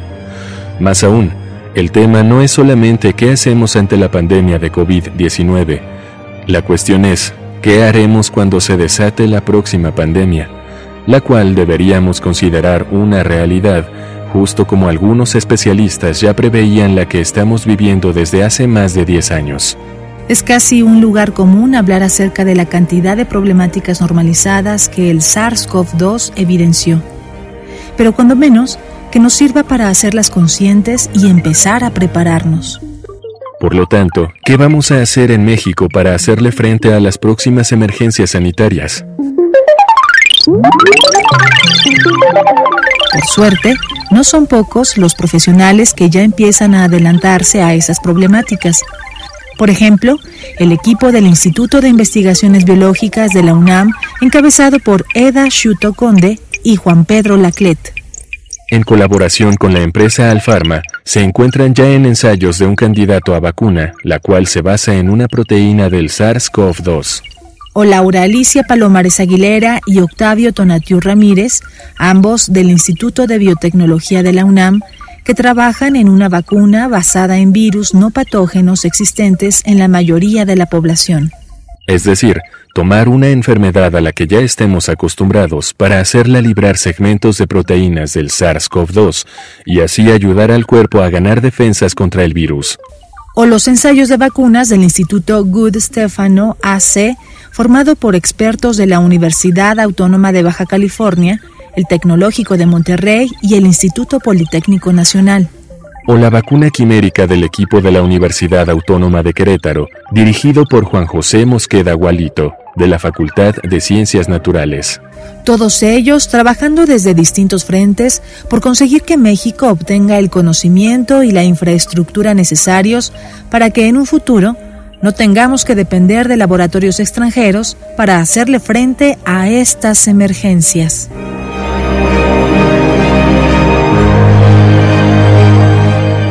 Esta es una coproducción de Radio UNAM y la Dirección General de Divulgación de la Ciencia de la UNAM, basada en el artículo La carrera de las vacunas en México, escrito por Guillermo Cárdenas Guzmán. Si desea saber más sobre el avance de las vacunas en nuestro país, consulta la revista Cómo ves, la publicación mensual de divulgación científica de la UNAM. Revista Cómo ves pues regresamos aquí a Primer Movimiento, regresamos para despedir a la radio Nicolaita, nos vamos, eh, nos vamos eh, con música, vamos a ir con música, nos escuchamos mañana de 8 a 9 de, la mañana, gracias por estar con nosotros, Morelia, Michoacán, vamos a escuchar de, eh, de Prodigy, Breath.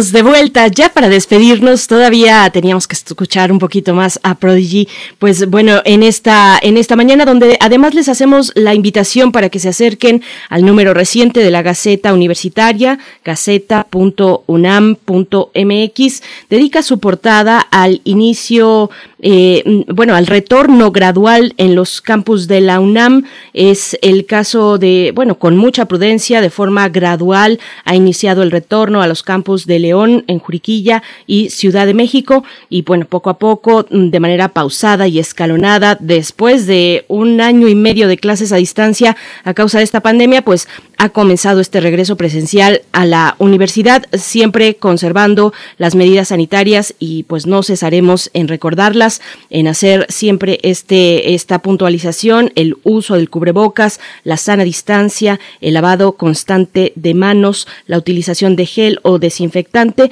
y eh, todo el tiempo en espacios seguros. Y pues bueno, serán los consejos técnicos de cada instalación de la UNAM los que irán decidiendo fechas, mecanismos para la vuelta a clases y prácticas en, aulas, en talleres, en laboratorios, en todos los espacios que tengan esta posibilidad. Eh, por ejemplo, en la Escuela Nacional de Artes Cinematográficas se optó por un 30% del estudiantado, eh, o en la Escuela Nacional de Enfermería y Obstetricia definió prácticas presenciales de laboratorio con aforo igualmente controlado y bueno, será, repito, un proceso paulatino, prudente, pero bueno, por supuesto que las emociones, los deseos de alumnos, de profesores, mm, son importantes eh, por reencontrarse eh, de nuevo y empezar pues a fluir eh, de manera pausada mm, poco a poco, mm, formando así pues un, finalmente un mosaico de, expectativas universitarias en este regreso gradual y escalonado, Miguel Ángel. Sí, ha sido muy importante toda esta labor que ha hecho la universidad. La universidad ha sido un ejemplar, francamente, en, eh, la implementación de medidas y en el establecimiento de precauciones. Eh, todavía este semestre será a distancia en la mayoría de las, las, de las asignaturas, de las carreras. Sin embargo, todo lo que tiene que ver con la eh, necesidad de establecer un contacto presencial está verdaderamente muy cuidado. Cada vez se implementan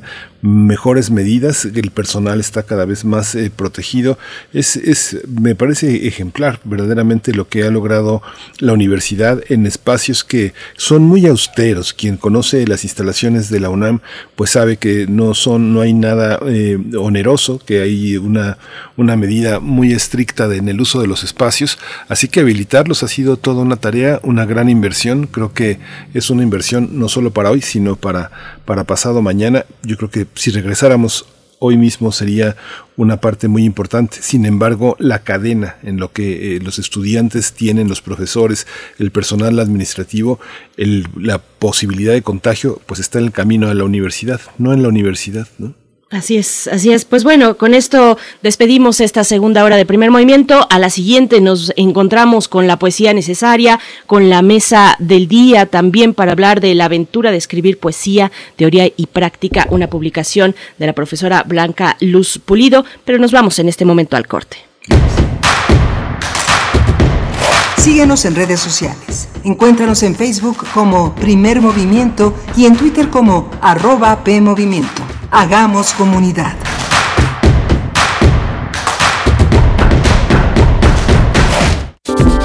Lo que puedas decir con música, dilo con música. música. Y lo que no, dilo a través de la radio. radio. En FA. Diálogos sobre creación, apreciación, vivencias e innovaciones orquestados por el crítico musical Iván Martínez. Todos los jueves a las 23 horas. Retransmisión domingos a las 19 horas por el 96.1 de FM y el 860 de AM. La música converge en México, en la universidad. Radio UNAM. Experiencia sonora. Experiencia sonora. Norteños, chilangas, sureños, costeñas, yaquis, mayas, mazaguas, campesinos, rockeros, millennials, centennials, abuelas, tías, primos. Con tanta diversidad es imposible pensar igual, pero hay muchas cosas que nos unen Nos une la libertad de tomar decisiones. Nos une la convicción de que la democracia es la única ruta que tiene un país libre. Nos une el INE. Mi INE nos une. Vamos a tomar las ondas con la misma energía con que tomamos las calles. Vamos a desmontar los armarios. Vamos a deconstruir el patriarcado. Y sí, lo vamos a tumbar. Violeta y oro. Todas las voces. A partir del 3 de octubre. A las 11 de la mañana. Por el 96.1 de FM y radio.unam.mx. Radio UNAM. Experiencia sonora. En la vida cotidiana se reflejan las problemáticas sociales, con diferentes causas y consecuencias. Pensemos juntas y juntos las posibles soluciones. Vida cotidiana. Análisis de nuestro día a día. Viernes a las 16 horas, después del corte informativo. Si sucede a nuestro alrededor, es importante. Radio UNAM, Experiencia Sonora.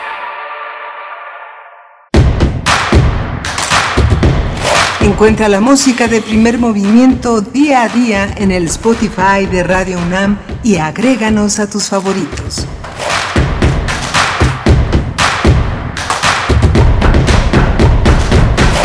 9 de la mañana con tres minutos. Bienvenidos, bienvenidas a esta tercera hora de la emisión del día de hoy, lunes 27 de septiembre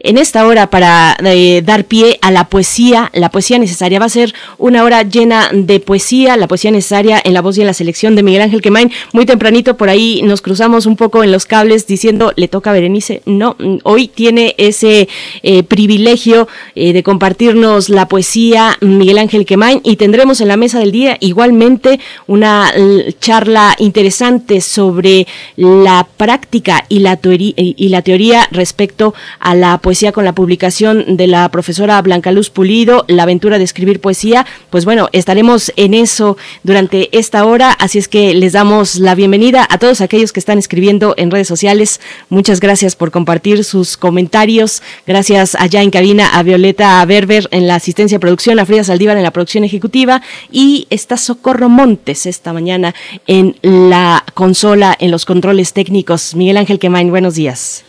Hola Berenice, buenos días, buenos días a todos nuestros radioescuchas. Bueno, pues tuvimos un programa, hemos tenido las dos primeras horas muy interesantes, hemos tenido una, eh, una anticipación de lo que va a ser la próxima reunión medioambiental eh, sobre nuestra relación con el ecosistema con el doctor Adrián Fernández, que siempre es un privilegio poder escucharlo, las, los puntos de vista tan equilibrados que siempre ofrece, tan informados, son una posibilidad de generar este patrimonio que la radio universitaria posee y que son los analistas, las coyunturas históricas las que se aclaran, las que se establecen a través de estos, de estos diálogos tan, tan, tan interesantes, Berenice. Por supuesto, y bueno, tuvimos, tuvimos eh, también en la nota nacional esta conversación con Arturo Ángel Mendieta, periodista de Animal Político, para hablar pues de las acciones que la Fiscalía ha presentado eh, eh, para la investigación y la detención también de 31 científicos que formaron parte mm, en su momento del el CONACIT, del Foro Consultivo también. Y, bueno, esto con la mm, a, manera de apertura pues de un diálogo que, que se prolongará todavía en los días posteriores, con otros ángulos, con otras maneras de, de, leer este capítulo, pues que escala de lo administrativo a lo judicial eh, y, tendremos, tendremos en su momento, durante esta semana también, pues eh, visiones, eh, como decía, diversas.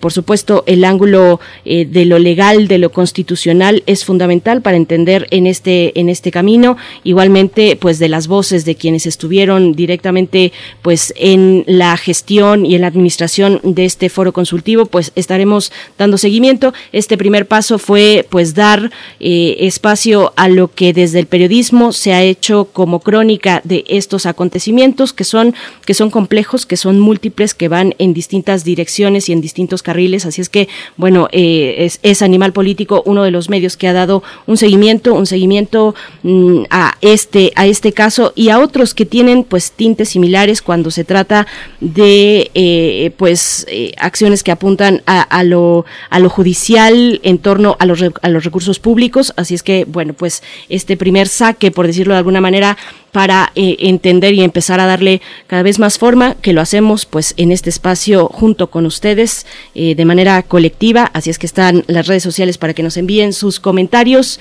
Y pues bueno, vamos como, como comentábamos en la mesa del día, hoy a conversar con la maestra, con la profesora Blanca Luz Pulido, ella es poeta, ensayista y traductora. Estudió lengua y literatura hispánicas en la Universidad Nacional Autónoma de México y maestría en literatura mexicana en la Benemérita Universidad Autónoma de Puebla. Igualmente nos acompañará eh, José Ángel Leiva, editor, poeta, ensayista, investigador. Él es editor de la revista La Otra eh, con eh, también de la editorial homónima La Otra, que publican, publican en un esfuerzo compartido, pues esta publicación, este libro de la profesora Blanca Luz Pulido en unos momentos más. Pero antes nos vamos con la poesía, Miguel Ángel. Vámonos, vamos a la poesía. Primer movimiento. Hacemos comunidad con tus postales sonoras. Envíalas a primermovimientounam.gmail.com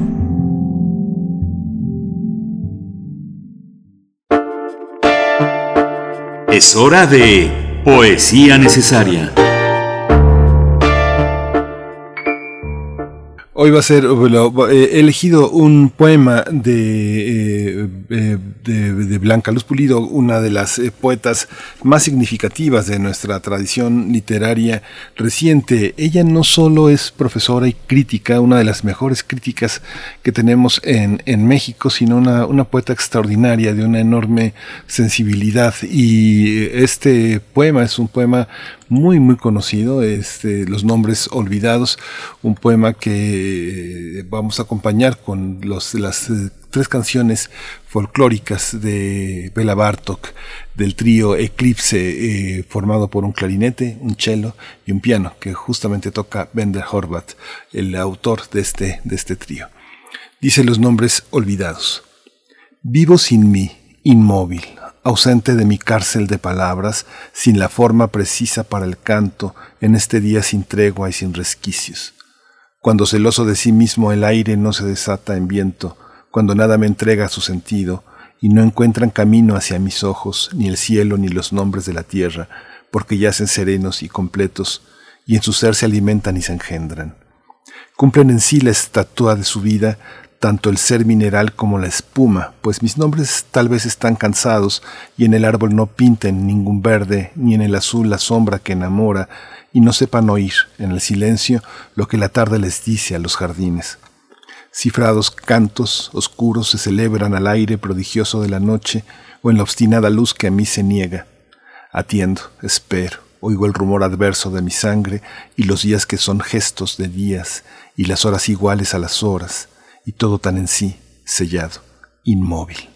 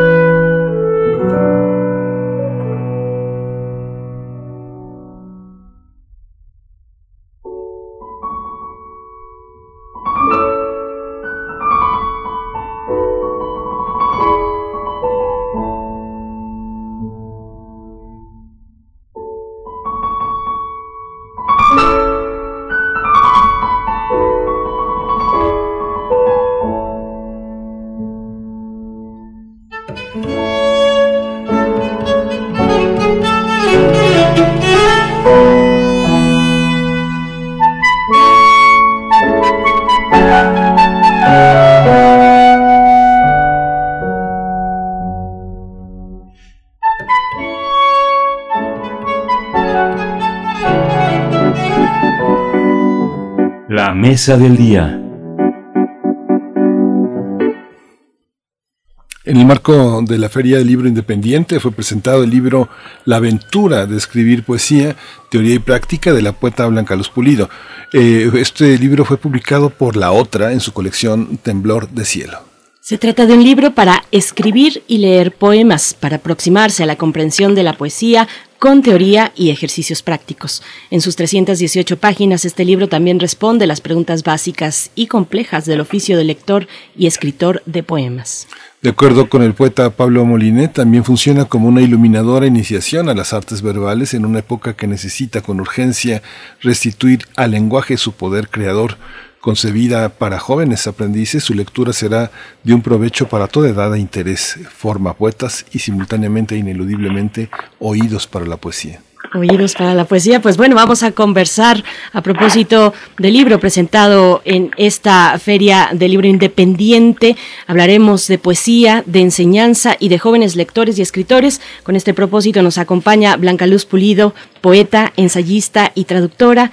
Estudió lengua y literaturas hispánicas en la Universidad Nacional Autónoma de México y la maestría en literatura mexicana en la Benemérita Universidad Autónoma de Puebla. Blanca Luz Pulido, muchas gracias por estar con nosotros en esta mañana aquí en Primer Movimiento. Bienvenida. Muchísimas gracias. Eh, tengo el gusto de no ser la primera vez que me invitan. En alguna ocasión ya estuve con ustedes eh, hace algunos años. Siempre me da gusto, bueno, regresar a algo que tenga que ver con mi alma mater. Gracias, Blanca Luz. Justamente estuviste en el aniversario, en uno de los aniversarios de Primer Movimiento, muy generosamente. Muchas gracias.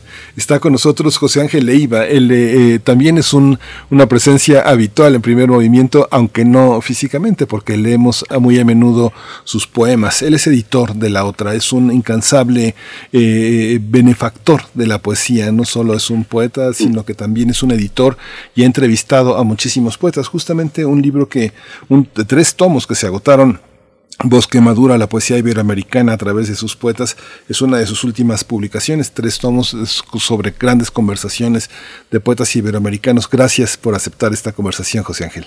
No, al contrario, muchas gracias por la invitación, Miguel Ángel. Es un gusto estar aquí y estar también con la presencia de Blanca Luz Pulido.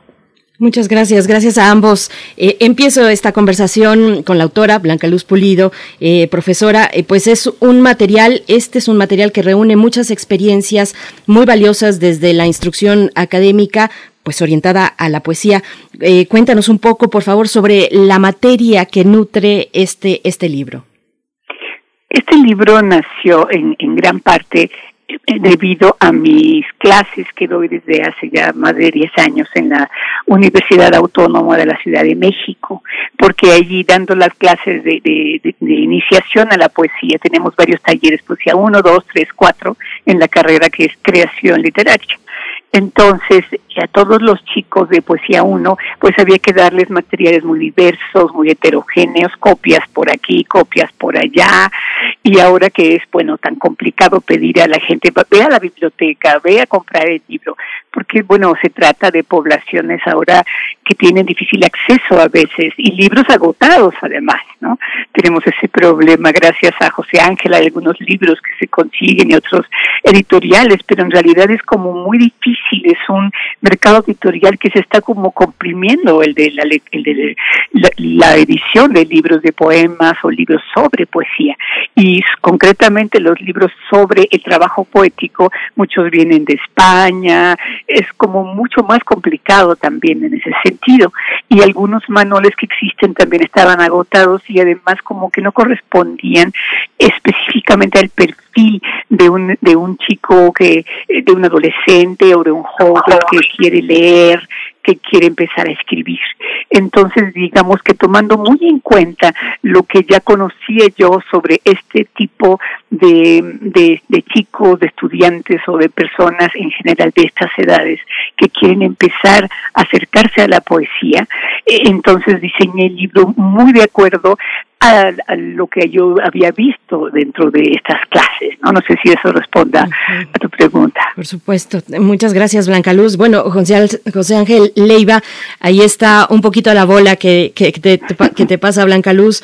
Eh, cuéntanos del cruce entre la poesía, la escritura de la poesía y las editoriales independientes. Este es un libro que se publica, como lo decíamos, en el contexto de la FLI, de la Feria del Libro Independiente. Fue presentado ahí en, en esa en esa feria la semana pasada, si no estoy equivocada, porque empezó recientemente. Pero cuéntanos un poco de estos cruces, por favor, José Ángel Bueno, yo eh, a la cita de Gabriel Said que dice que editar es el arte de poner eh, una lectura en medio de una conversación. Eh, justamente cuando Blanca Luz habló del libro, inmediatamente pensé en la necesidad de la gente de entender, de comprender es el sentido de la poesía, eh, cómo leer poemas. Eh, yo mismo pues he dedicado gran parte de mi vida a los talleres de creación literaria, a talleres de poesía y desde allí pues parto de este descubrimiento, de este material tan rico, tan aventurado de Blanca Luz y pienso que es un instrumento muy importante yo decía Blanca Luz que más para los escritores de poesía, para los lectores, porque antes de ser escritor, la exigencia es ser un gran lector. Y Blanca Luz nos plantea esto justamente a través de una serie de ejercicios, el descubrir eh, la lectura profunda de lo, del texto literario, ¿no? Uno a veces le pregunta a los chicos si saben leer, te dicen, sí, sí, leer. Los pones a leer y te das cuenta de que no saben leer que no saben respirar, que no respetan la sintaxis, que no respetan eh, la puntuación, ¿no? Y esto es muy importante para descubrir el sentido de lo poético. Y este libro me parece que es un instrumental, que es eh, un aparato eh, muy importante entre el, entre el lector y el escritor. Eh, Blanca Luz está proponiéndonos aquí una forma de aproximarnos al discurso, al discurso lírico y también descubrir el campo de lo literario. Comentaba ayer con, con Berenice Camacho la lectura, la lectura del libro y cómo se convierte en un libro totalmente este imprescindible para ubicarlo en el contexto mexicano. Me asombra que bueno que tú Blanca Luz lo digas que es una cercanía para jóvenes porque finalmente eh, en posgrados. Yo tuve oportunidad de, este, de, estar con Sandro Cohen, eh, un extraordinario maestro de poesía, y nunca había un libro, nunca había un libro que permitiera tener toda la, todo el vislumbre, todo el vislumbre en contextos con poesía nuestra, con aire nuestro, eh, un libro así en México es un país de declamadores. En algún momento yo tenía la oportunidad de ver cómo libros piratas de poesía eran los que bestsellers del metro. La gente lee, lee y la gente declama, se sabe de memoria mucha mucha poesía. Este este libro alcanza eh, a, ser a ser para todos. ¿Cómo entender cómo entender qué es un buen poema? ¿Cómo acercarnos a un poema que, eh, que a eso que llamamos un poema clásico? Bueno, pues esa es la pregunta de los 64 mil pesos, porque, digamos, los paradigmas de, la misma poesía con el tiempo han cambiado, han evolucionado. Entonces, esa es una de las principales, digamos, como problemas, yo, yo creo, para acercarse a la poesía, porque hay muchos poemas actuales que, digamos, apuestan por un, por un barroquismo, por una intelectualidad muy cerrada en ocasión, no digo de todos los poetas, ¿verdad? Pero, digamos, cualquier lector ante el imaginario librero de una, de una librería donde están los libros de poesía reunidos, realmente, digamos, fuera de algunas voces muy clásicas, estaría muy, muy desconcertado de las grandes diferencias que existen en cómo se escribe la poesía hoy en día. Y claro, eso no podemos verlo sino hasta que pasa el tiempo, ¿no? ¿Cuáles de esos poetas durarán, permanecerán, cuáles quedarán en el camino, eso no se sabe en el momento actual. Sin embargo, lo que yo quería era acercarme más, digamos, a una presencia universal, por así decir, de la poesía, a, los, a las reglas, no reglas, sino a los criterios como más básicos, a los poemas medievales, algunos poemas más contemporáneos. Entonces, en el libro se avanza desde algunas formas clásicas hasta poesía en verso libre.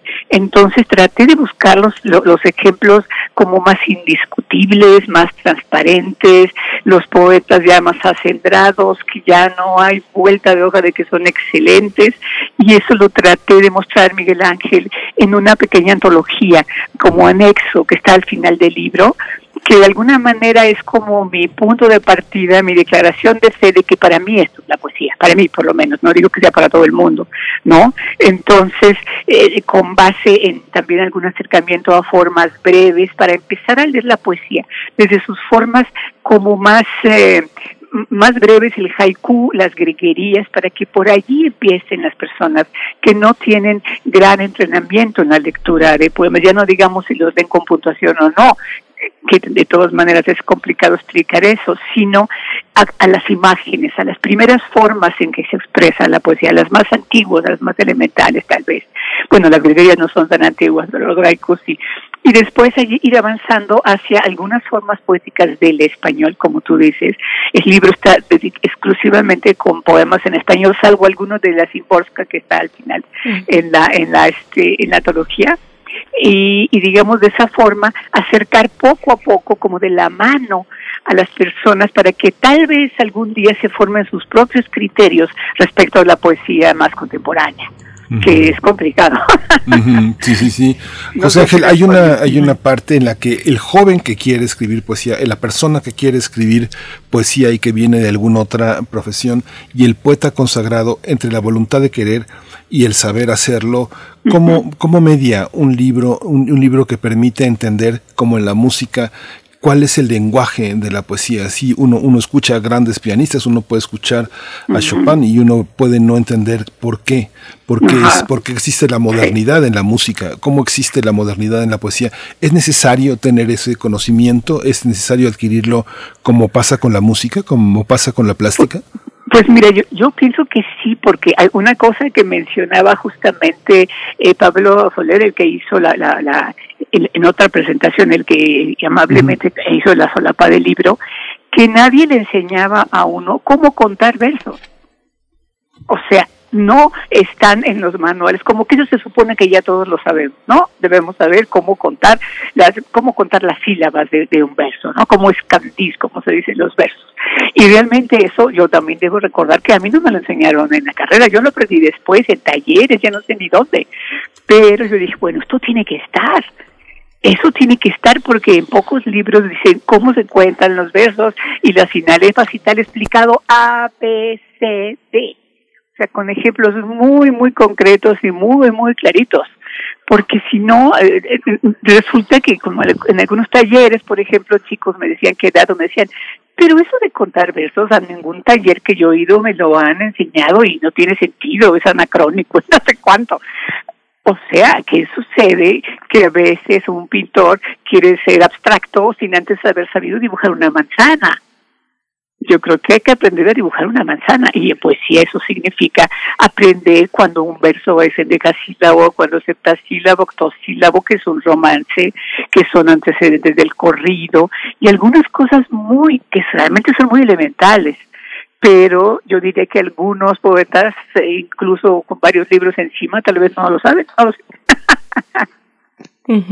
Claro, eh, José Ángel Leiva, bueno, lo que quieras también agregar sobre esto que ya comentaba y que lanzaba Miguel Ángel Quemain, y además preguntarles a ambos si todos los, bueno, es, es una manera, digamos, resumida y pedagógica de, de, ponerlo en el centro, pero les pregunto así, si todos los caminos llevan a la poesía. Hoy vemos eh, pues ejercicios experimentales de poesía muy interesantes, algunos muy bien logrados, muy bien eh, plantados, eh, con, cruces en su forma, algunos que incorporan elementos multimedia, por ejemplo, vemos a muchos jóvenes durante la pandemia también estuvieron publicando pues así, soltando la mano y publicando en distintos espacios virtuales sus composiciones poéticas. Todos los caminos llevan a la poesía eh, bueno, voy con contigo, José Ángel Leiva. Sí, Berenice. Eh, bueno, mira, yo pienso que sí, yo pienso que la poesía forma parte de la, de la vida y este libro de Blanca Luz Pulido justamente nos permite adentrarnos en el descubrimiento de, de esta potencia del de lenguaje, ¿no? Porque la poesía forma parte del lenguaje, es decir, la poética está en el habla cotidiana.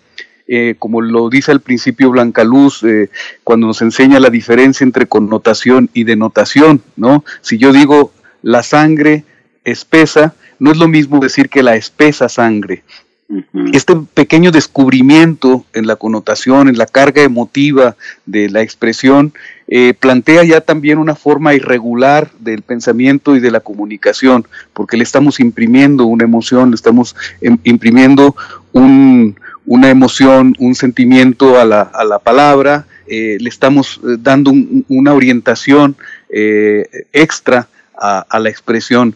Y yo creo que está en todos, eh, en todos, cuando hablamos, en la, en la música popular hay mucha poesía, ¿no? Si yo pienso en un bolero cualquiera, quisiera preguntarle a la distancia si guardas para mí un pensamiento, ¿no? O si guarda para mí un pensamiento. Por ejemplo, en esa canción, pues ahí ya hay una figura y hay una imagen eh, que, que es digna de analizarse, ¿no? ¿A quién le está preguntando? Le pregunta a la distancia, no le pregunta al ausente, ¿no? no da el nombre de la persona. Esa es una forma de descubrir, pues, de entre la poesía, como lo dice Blanca Luz, entre lo complejo y lo sencillo, lo transparente, lo inmediato. Yo pienso que es importante aprender eh, a contar, eh, porque es, una manera, contar los versos, porque es una manera también de descubrir el ritmo, descubrir la musicalidad del lenguaje, ¿no? Y ir hasta las formas más complejas y más abstractas también del lenguaje, pero este es un camino, un camino arduo, eh, tanto del lector como del escritor, de descubrir que lo sencillo nos va a llevar a lo complejo. Y estoy completamente de acuerdo con Blanca Luz, que es importante tener un fundamento del conocimiento del lenguaje, empezando por eh, comprender, ella lo dice por ahí, por ejemplo, busquen el significado de tal palabra. Es muy importante saber el significado de una palabra, no utilizarla de manera irresponsable, porque pues estamos fallando. Y yo creo que este libro nos pone en ese camino de ese, de ese descubrimiento. Blanca Luz Pulido, mm, pues un poco la misma pregunta, esos caminos, ¿cuáles son esos caminos que llevan a la poesía? Pues lo que pasa, mira, es muy, es muy complejo. Muchos caminos llevan a la poesía y ahora yo sé que hay en todas las artes hay muchos asuntos híbridos, ¿no?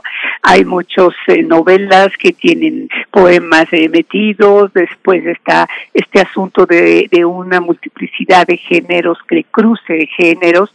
Yo te diría, eh, sobre todo, que en eso no sabemos cuál será el resultado final de ello. Por supuesto que la experimentación siempre ha tenido un papel importante. Los vanguardistas en su tiempo nadie los comprendía, pasaron los tiempos y ahora los admiramos y los idolatramos, los surrealistas, etcétera, que empezaron desafiando mucho las, las normas, las reglas, ¿no?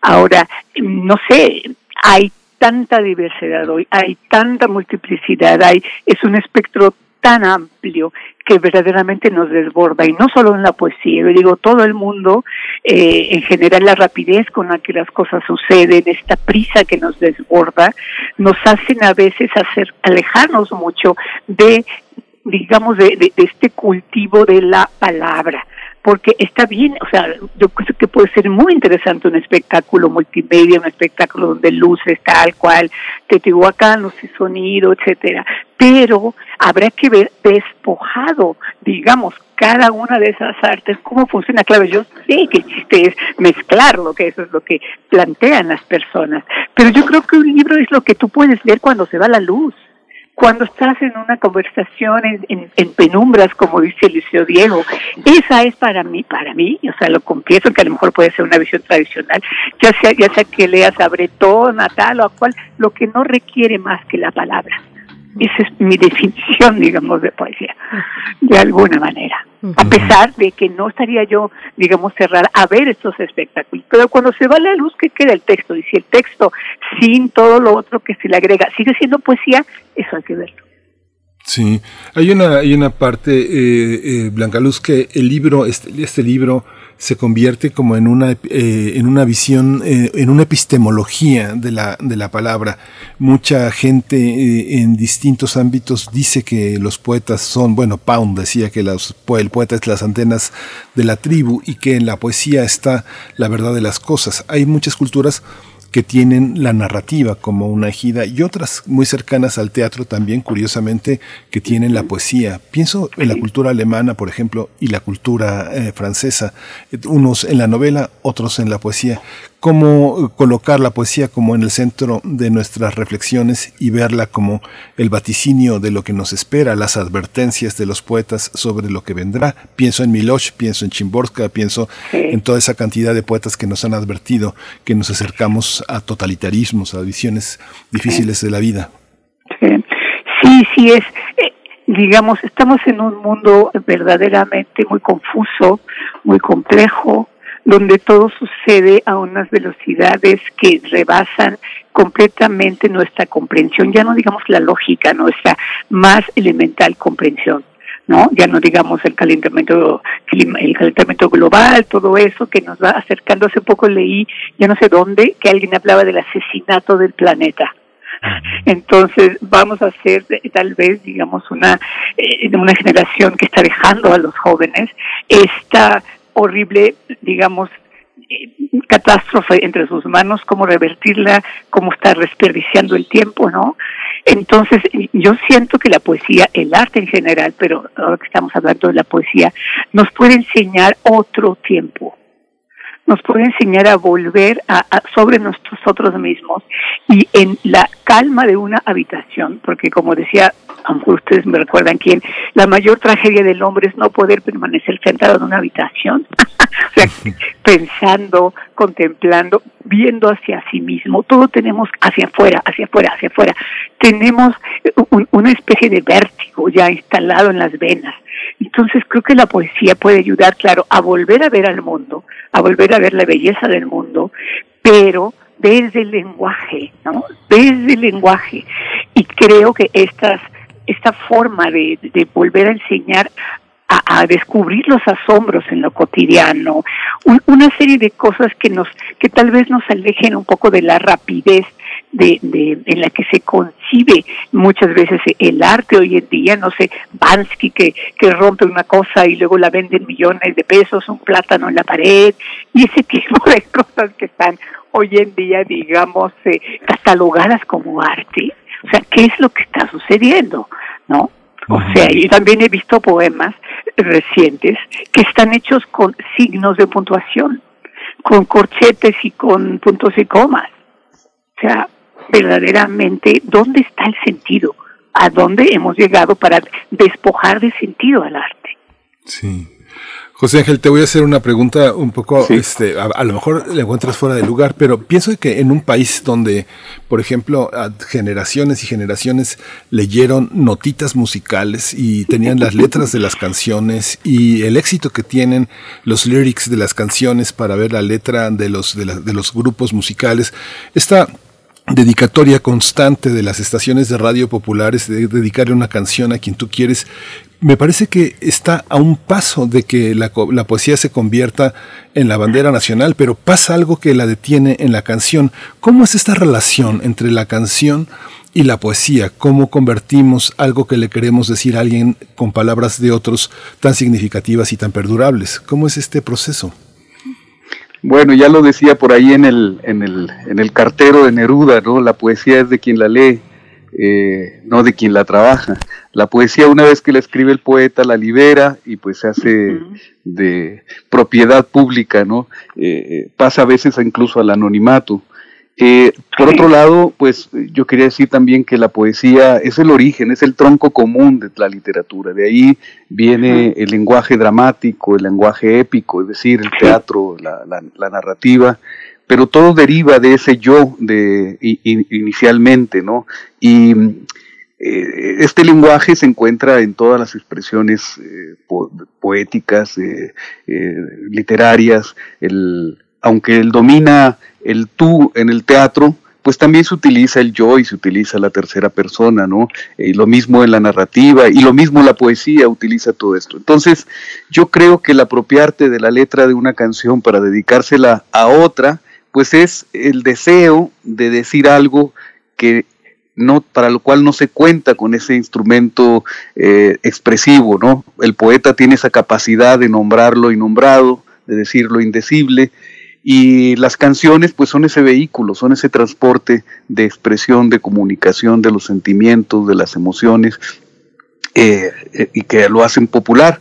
De, hecho, bueno, pues la poesía es canto, la poesía es canto y en ese sentido intenta recuperar. Y un poquito lo que decíamos hace un momentito sobre lo que señalaba Blanca Luz de la poesía moderna eh, y de las eh, sociedades totalitarias, es justamente eso. Si uno se fija, por ejemplo, cómo eh, en el norte de México la gente canta vallenato cuando ni siquiera conoce Colombia y cuando, pero también los colombianos cantan las rancheras. Es decir, que toda esta expresión popular rebasa los vasos que, tratan de contenerlos y, y, más allá de las diferencias políticas que puede haber entre un gobierno y otro, hay un vasos comunicantes en, en lo popular. Y esto tiene que ver mucho con, con, ese sentido de lo emocional, con ese, con ese sentimiento que anida en, en la lírica popular, creo yo pues que este es un vehículo muy importante cuando nosotros escuchamos a los Beatles y, nos seguimos emocionando con algunas de las canciones de, este grupo, ¿no? Entonces, bueno, yo creo que ahí cuando uno canta imagina, pues imagina todo eso, ¿no? Eso son, son preguntas. Para mí la poesía y, la canción tiene más que ver con las interrogantes que nos plantea que con las certidumbres, ¿no? Eso diría. Claro. Blanca Polido, bueno, además de lo que quieras agregar en ese sentido, yo, yo les escucho y creo que podríamos tener eh, y tenemos mucha riqueza solo, solo al, ya tan solo con, compartir y conversar sobre las definiciones de poesía que se han vertido a lo largo de la historia. Es maravilloso, eh, cada una pues te revela eh, un, un, sentido, un mundo distinto, pero esta publicación, esta publicación tiene una beta práctica desde el título además. Y en ese sentido es muy se vuelve muy cercana al lector. Eh, pregunto, Blanca Luz Pulido, eh, una vez que uno se ha decidido, ha, decidido incursionar en la escritura de la poesía, ¿cuáles son esos disparadores del poema? Hay un capítulo dedicado al respecto, disparadores del poema, la unidad 15 de, este, de, este, de esta publicación. Cuéntanos un poco en ese sentido, Blanca Luz.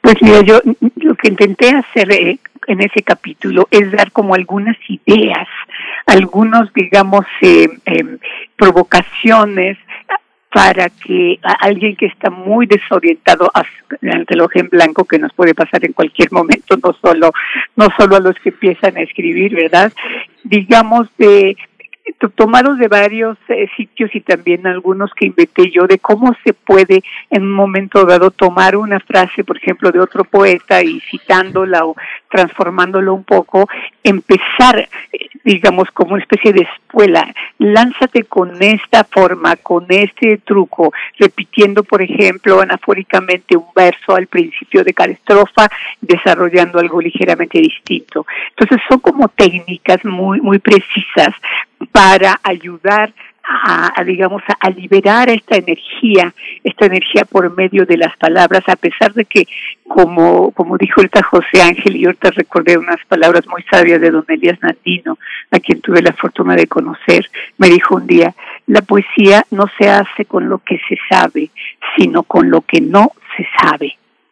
Entonces, dentro de ese mundo que no sabemos, podemos como meter la mano en el sueño, en un recuerdo, en usando, por ejemplo, algunas de las técnicas del surrealismo que son tan maravillosas y todavía siguen dando, pueden seguir dando buenos frutos. lanzarnos a escribir un poco sin preocuparnos demasiado por el resultado en un primer momento, sino más bien, digamos, em, lanzándonos a, este viaje. Todo el libro está lleno de ejercicios y bueno, si en un momento dado se hace como con un grupo de amigos, se puede leer unos a otros, a falta, por ejemplo, de un taller formal con un director del taller. Entonces no sé si no sé si respondí tu pregunta. Y es y es un libro para rayarse, además es un libro para poner anotaciones, viene incluso, bueno, por supuesto una serie de ejercicios, pero uno puede rayar, yo ya he empezado a rayar al margen, eh, poner mis anotaciones, eh, bueno, pero José Ángel Leiva, eh, Blanca Luz Pulido dice esta parte de la hoja en blanco, ¿cómo, cómo se enfrenta un escritor de poesía a la hoja en blanco? Bueno, Blanca Luz lo acaba de decir, justamente yo terminé ahora un ensayo sobre un pintor que es un diálogos con Turner, este pintor inglés. a, Turner le eh, pinta un barco y, un crítico le dice, oiga, pero le faltó esto, le faltó aquello, le faltó esta cuerda, le faltó aquello. Y Turner le responde, discúlpeme, yo no pinto lo que pienso, yo no pinto lo que sé, perdón, yo no pinto lo que sé, yo pinto lo que veo, pero lo que yo veo no es lo que todo, todos ven. Yo creo que es exactamente lo mismo, ¿no? Aquí el, el, el poeta pues eh, dice lo que, lo que siente lo que, y lo que ve, no lo que sabe. Y yo creo que este pues es un instructivo, como dice Blanca Luz, que, encierra ya desde el título una paradoja, porque es un manual, es un instructivo, pero no es un manual un instructivo como los de microondas, es un, eh, es un manual y un instructivo que conlleva en verdad una aventura. Entonces nos invita a este horizonte de la incertidumbre, a descubrir lo incierto, pero con, con una guía que nos da certidumbre en el camino. Si esto es así, eh, cuando se corrige, ¿qué se corrige? Cuando se corrige en el taller a un alumno y cuando se corrige el poeta a sí mismo, ¿cuáles son esos dos niveles de diferencia en la corrección, Blanca Luz? Pues mira, tocaste un asunto muy, muy complejo, pero que yo siempre pienso en ello y lo digo a mis alumnos. Una vez Art, en un pequeño taller que tomé con él muy, muy ilustrativo, nos decía, el poeta siempre tiene que luchar con estos caballos de la imaginación. Incluso usaba una imagen mitológica que he olvidado por completo, pero que em, es como muy muy clásica que tiene que ver con el consciente, con lo consciente y con el inconsciente. Digamos, tú tienes primero que dejar salir eso que sientes, eso que ves, ¿no? Más que lo que piensas. En lo que también, bueno, también va mezclado el pensamiento, si tú quieres, pero tiene que ser un primer impulso que no lo debes refrenar, por decir así.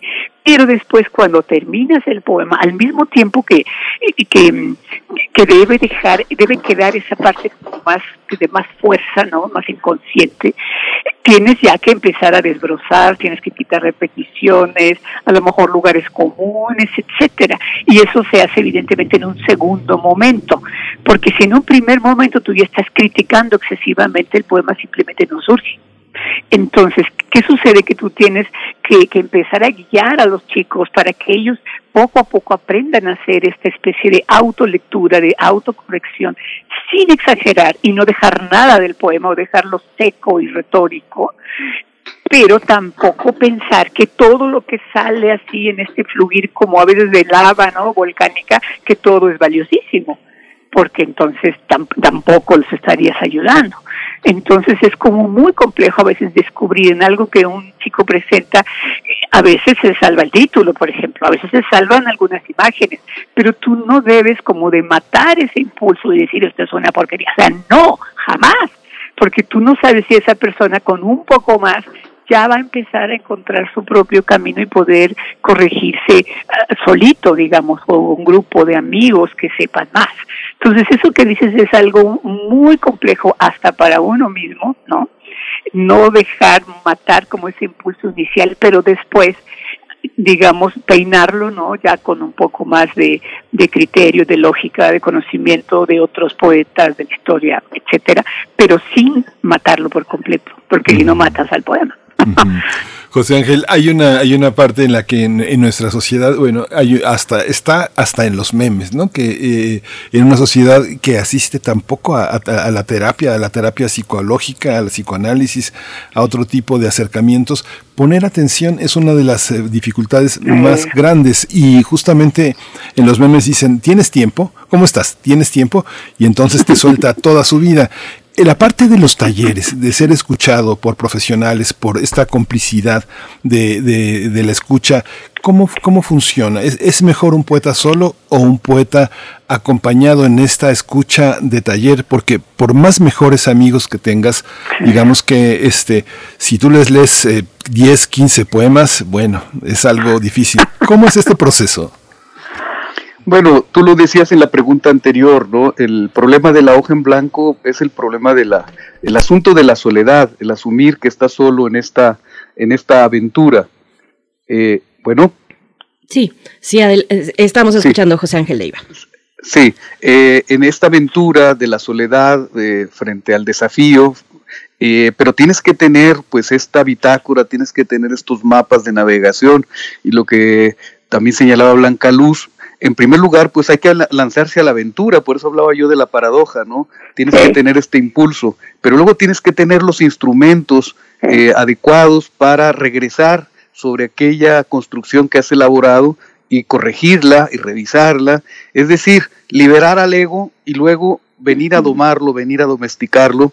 No, domesticarlo no, es una palabra muy fea, más bien alinearlo e impulsarlo a otras aventuras, ¿no? Porque, pues sí, yo pienso que la, poesía, justamente lo que yo decía, es el cuerpo, es el cuerpo insumiso del lenguaje, es el cuerpo que está siempre en, en rebelión contra su propia racionalidad, siempre parte de la irracionalidad, pero esa irracionalidad conversa después con la, con la racionalidad. Yo creo que ahí está el dilema siempre del, de, de, de, la República, ¿no? Por eso es que son expulsados los poetas, porque siempre están regresando a la, eh, a la irracionalidad y siempre están desbaratando la racionalidad. Todo aquello que es explicable, el poeta vuelve a sus orígenes para plantearnos un horizonte indecible. Entonces, yo pienso que sí, que esta es una aventura solitaria, es una aventura donde la responsabilidad, y lo dice por ahí Blanca Luz también, eh, el, escritor de poesía no puede ser un lector complaciente, es un lector exigente, es el primer lector, es el primer crítico de su, de su trabajo. nos, nos, vamos acercando al final de esta charla. Eh, Beatriz Pulido, José Ángel Leiva. Eh, te pregunto, Beatriz. no, Blanca Luz no me cambies el nombre. Eh, Blanca Luz, ¿cómo? Te Beatriz, discúlpame. Blanca Luz Pulido, discúlpame, por favor. Te, te, pregunto, bueno, un poco que nos, que nos compartas algunas de las eh, anécdotas, de las vivencias que has eh, podido tú misma presenciar con tus jóvenes alumnos que asisten a los talleres de poesía, por favor. Ah, pues hay mucho que decir. Es, es muy bonito estar frente a un a un grupo, por ejemplo, ahorita recuerdo varias, en alguna ocasión, esto antes de ser un libro, pues era un, un PDF, ¿verdad? Entonces yo lo compartía con mis alumnos y, y una vez como me sorprendió ver a varios llegar con el tambache del PDF impreso, y así como pues es, cuando lo imprimes por una sola cara como lo, lo hicieron ellos pues era un verdadero masacote no una cosa pesada. Y lo llevaban a todas las clases en vez de llevar las hojas correspondientes no llevaban todo eso así cargando. Yo decía no bueno o sea como esa especie de, de, de, gusto que ellos experimentaban y, y, escribían allí mismo las respuestas. Es, es una todo un grupo que realmente tenía una, unas gemelitas me acuerdo unas unas, chicas, las hermanas que iban. Qué, qué bonito grupo, o sea, hay unos muy bonitos haikus y sobre todo en la parte de los poemas breves es cuando más se notaba, porque toda esa parte ya como más académica de las formas poéticas y tal, pues es como menos eh, fácil que los chicos escriban de un soneto, sobre todo empezando, ¿verdad? Pero de todas maneras disfrutaban y, aprendíamos a leer en voz alta, que eso es algo muy difícil de transmitir. ¿Cómo leer poesía? Es difícil, pero me han tocado chicos que leen bastante bien, chicos y chicas, y, y una experiencia también que apunta a lo que decía Miguel Ángel hace rato, que una vez al, al, pues al hacer una crítica de un poema en clase, una chica se puso a llorar, o sea, como que es muy difícil, es muy complicado esto de la corrección, porque muchos, sobre todo cuando empezamos a escribir, sentimos que los poemas somos como una extensión nuestra, que son como una extensión nuestra, ¿no? Entonces cuando alguien nos critica una coma, casi lloramos, ¿no? porque no tenemos esta distancia, esta distancia crítica que se va aprendiendo con el tiempo que cuando alguien dice este verso no me gusta, no debemos sentir que no me gustas tú, ¿no? Sino que esto que escribiste, este producto que escribiste, tiene tal y cual imperfección. Y eso, ah, cómo cuesta trabajo. Como si no puede uno ni siquiera criticar a alguien que dice, habemos muchos, ¿verdad? Esa gran incorrección que existe muy clavada en el español de México y se te queda viendo la gente así, vaso de agua, no, se dice vaso con agua, no es vaso de agua porque es la cantidad de líquido, no, no de que está hecho el vaso, ¿verdad?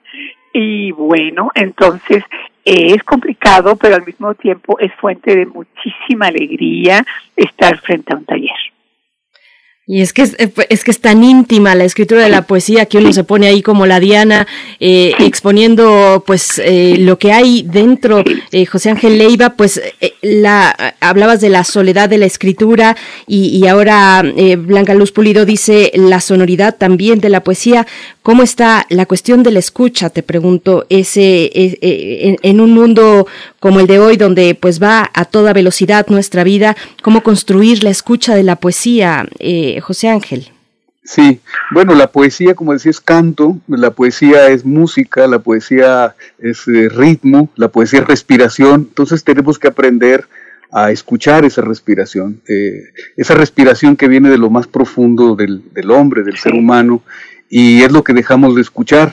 Entonces el, poeta lo que aprende justamente, como lo decía Miguel Ángel también, como en el psicoanálisis, lo que comienza a aprender es a escucharse a sí mismo y en esa unicidad escucha a la comunidad, escucha al mundo, ¿no? A través de él. El poeta no da otra cosa más que la extrañeza de vivir y se la devuelve al mundo y el mundo lo, lo, encuentra eh, cercano, lo encuentra familiar, porque es la experiencia, es la experiencia humana, ¿no? Y yo creo que en el acto de leer está también el acto de escuchar porque cuando uno lee, eh, lo decía Borges, ¿no? que un poema que no se puede leer en voz alta es un poema fracasado.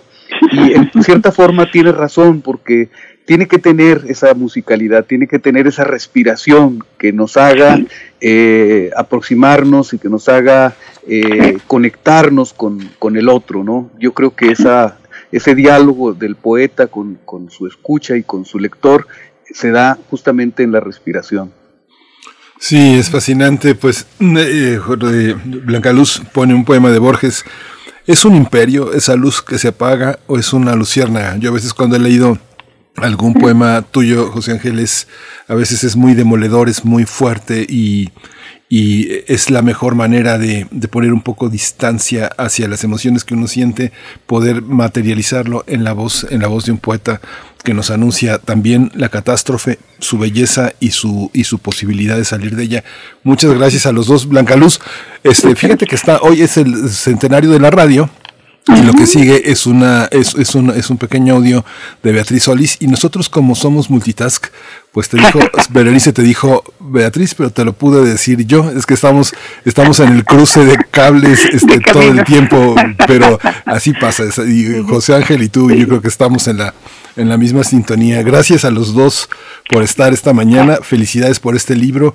Es una lectura sabrosa, este, aleccionadora. Muchas gracias, Blanca Luz Pulido. Muchas gracias, José Ángel Leiva, por, la edición, por todo este tiempo y también por la poesía de ambos. Muchas gracias a ustedes por esta invitación, por esta oportunidad también de que, de que el público de Radio UNAM, que es tan vasto, tenga eh, el, conocimiento de este libro y, esperemos que lean más poesía, que si yo creo lectores es lo que más quisiera yo hacer, crear lectores de poesía. Muchas gracias. Hasta pronto, Blanca Luz Pulido, José Ángel. Miguel Ángel, a los dos. Muchas gracias. Gracias, gracias a ambos. La aventura de escribir poesía, teoría y práctica de Blanca Luz Pulido.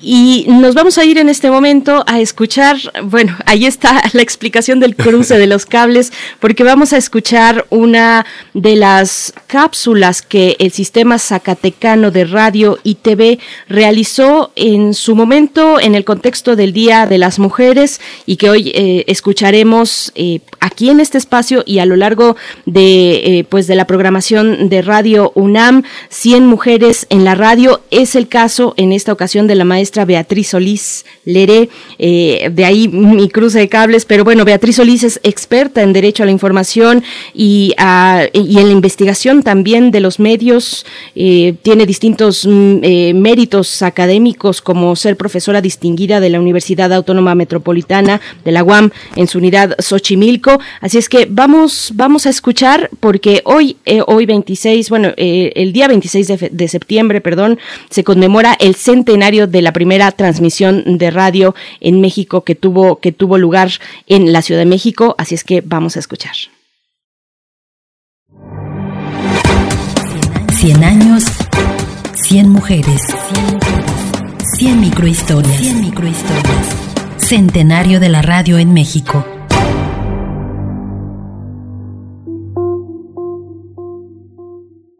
Hablar de la radio significa hablar de sus cualidades y de sus facultades. Entre ellas se encuentran el estímulo permanente a la escucha, a la imaginación, a la oralidad, que son valores fundamentales de la comunicación humana.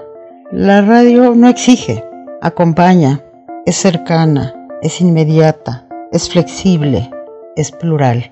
Estos valores que la radio estimula en todas sus audiencias no tienen fecha de caducidad, sí tienen necesariamente que tener la posibilidad de su adaptabilidad a nuevos momentos y a nuevos tiempos y a nuevas audiencias. Esta adaptabilidad le ha permitido estar presente siempre durante todo este siglo. Hoy la radio, igual que antes, tiene nuevos retos, enfrenta nuevos escenarios y en este caso nuevas plataformas y nuevas redes y también nuevas audiencias con las que se tiene que ir a encontrar atravesando hacia esos nuevos escenarios que hoy están surgiendo en la tecnología.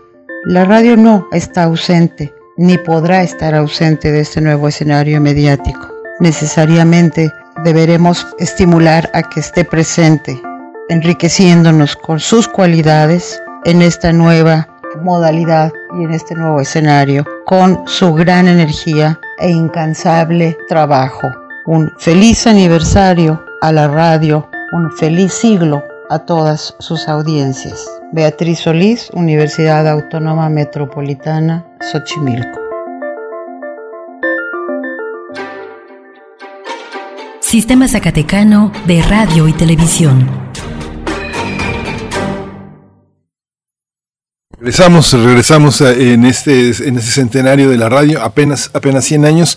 Nos escuchamos mañana en, eh, aquí en Primer Movimiento, que se sigue Xochicoscatl, Collar de Flores. Vamos a continuar con esta gran programación en Radio UNAM y nos despedimos hasta mañana, Berenice. Hasta mañana y muchas gracias al Sistema Zacatecano de Radio y TV por eh, compartir con nosotros, con la audiencia de Radio UNAM y de Primer Movimiento, estas cápsulas. Les recuerdo, a lo largo de la programación estarán sonando, así es que ya tienen el contexto, al menos, de que eh, pertenecen precisamente al Sistema Zacatecano, a este esfuerzo de Radio y TV en la conmemoración del centenario de la primera transmisión de radio que tuvo lugar en Ciudad de México. Así es que nos vamos, Miguel Ángel. Nos vamos, esto fue Primer Movimiento. El mundo desde la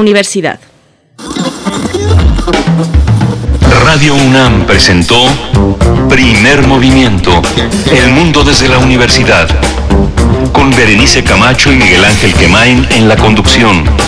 Frida Saldívar y Violeta Berber, producción. Antonio Quijano y Patricia Zavala, noticias. Miriam Trejo y Rodrigo Mota, coordinadores e invitados. Tamara Quirós, redes sociales. Arturo González y Socorro Montes, operación técnica. Servicio social, Cecilia Esquivel y Roberto Rebollo. Locución, Tessa Uribe y Juan Stack. Quédate en sintonía con Radio UNAM. Experiencia sonora.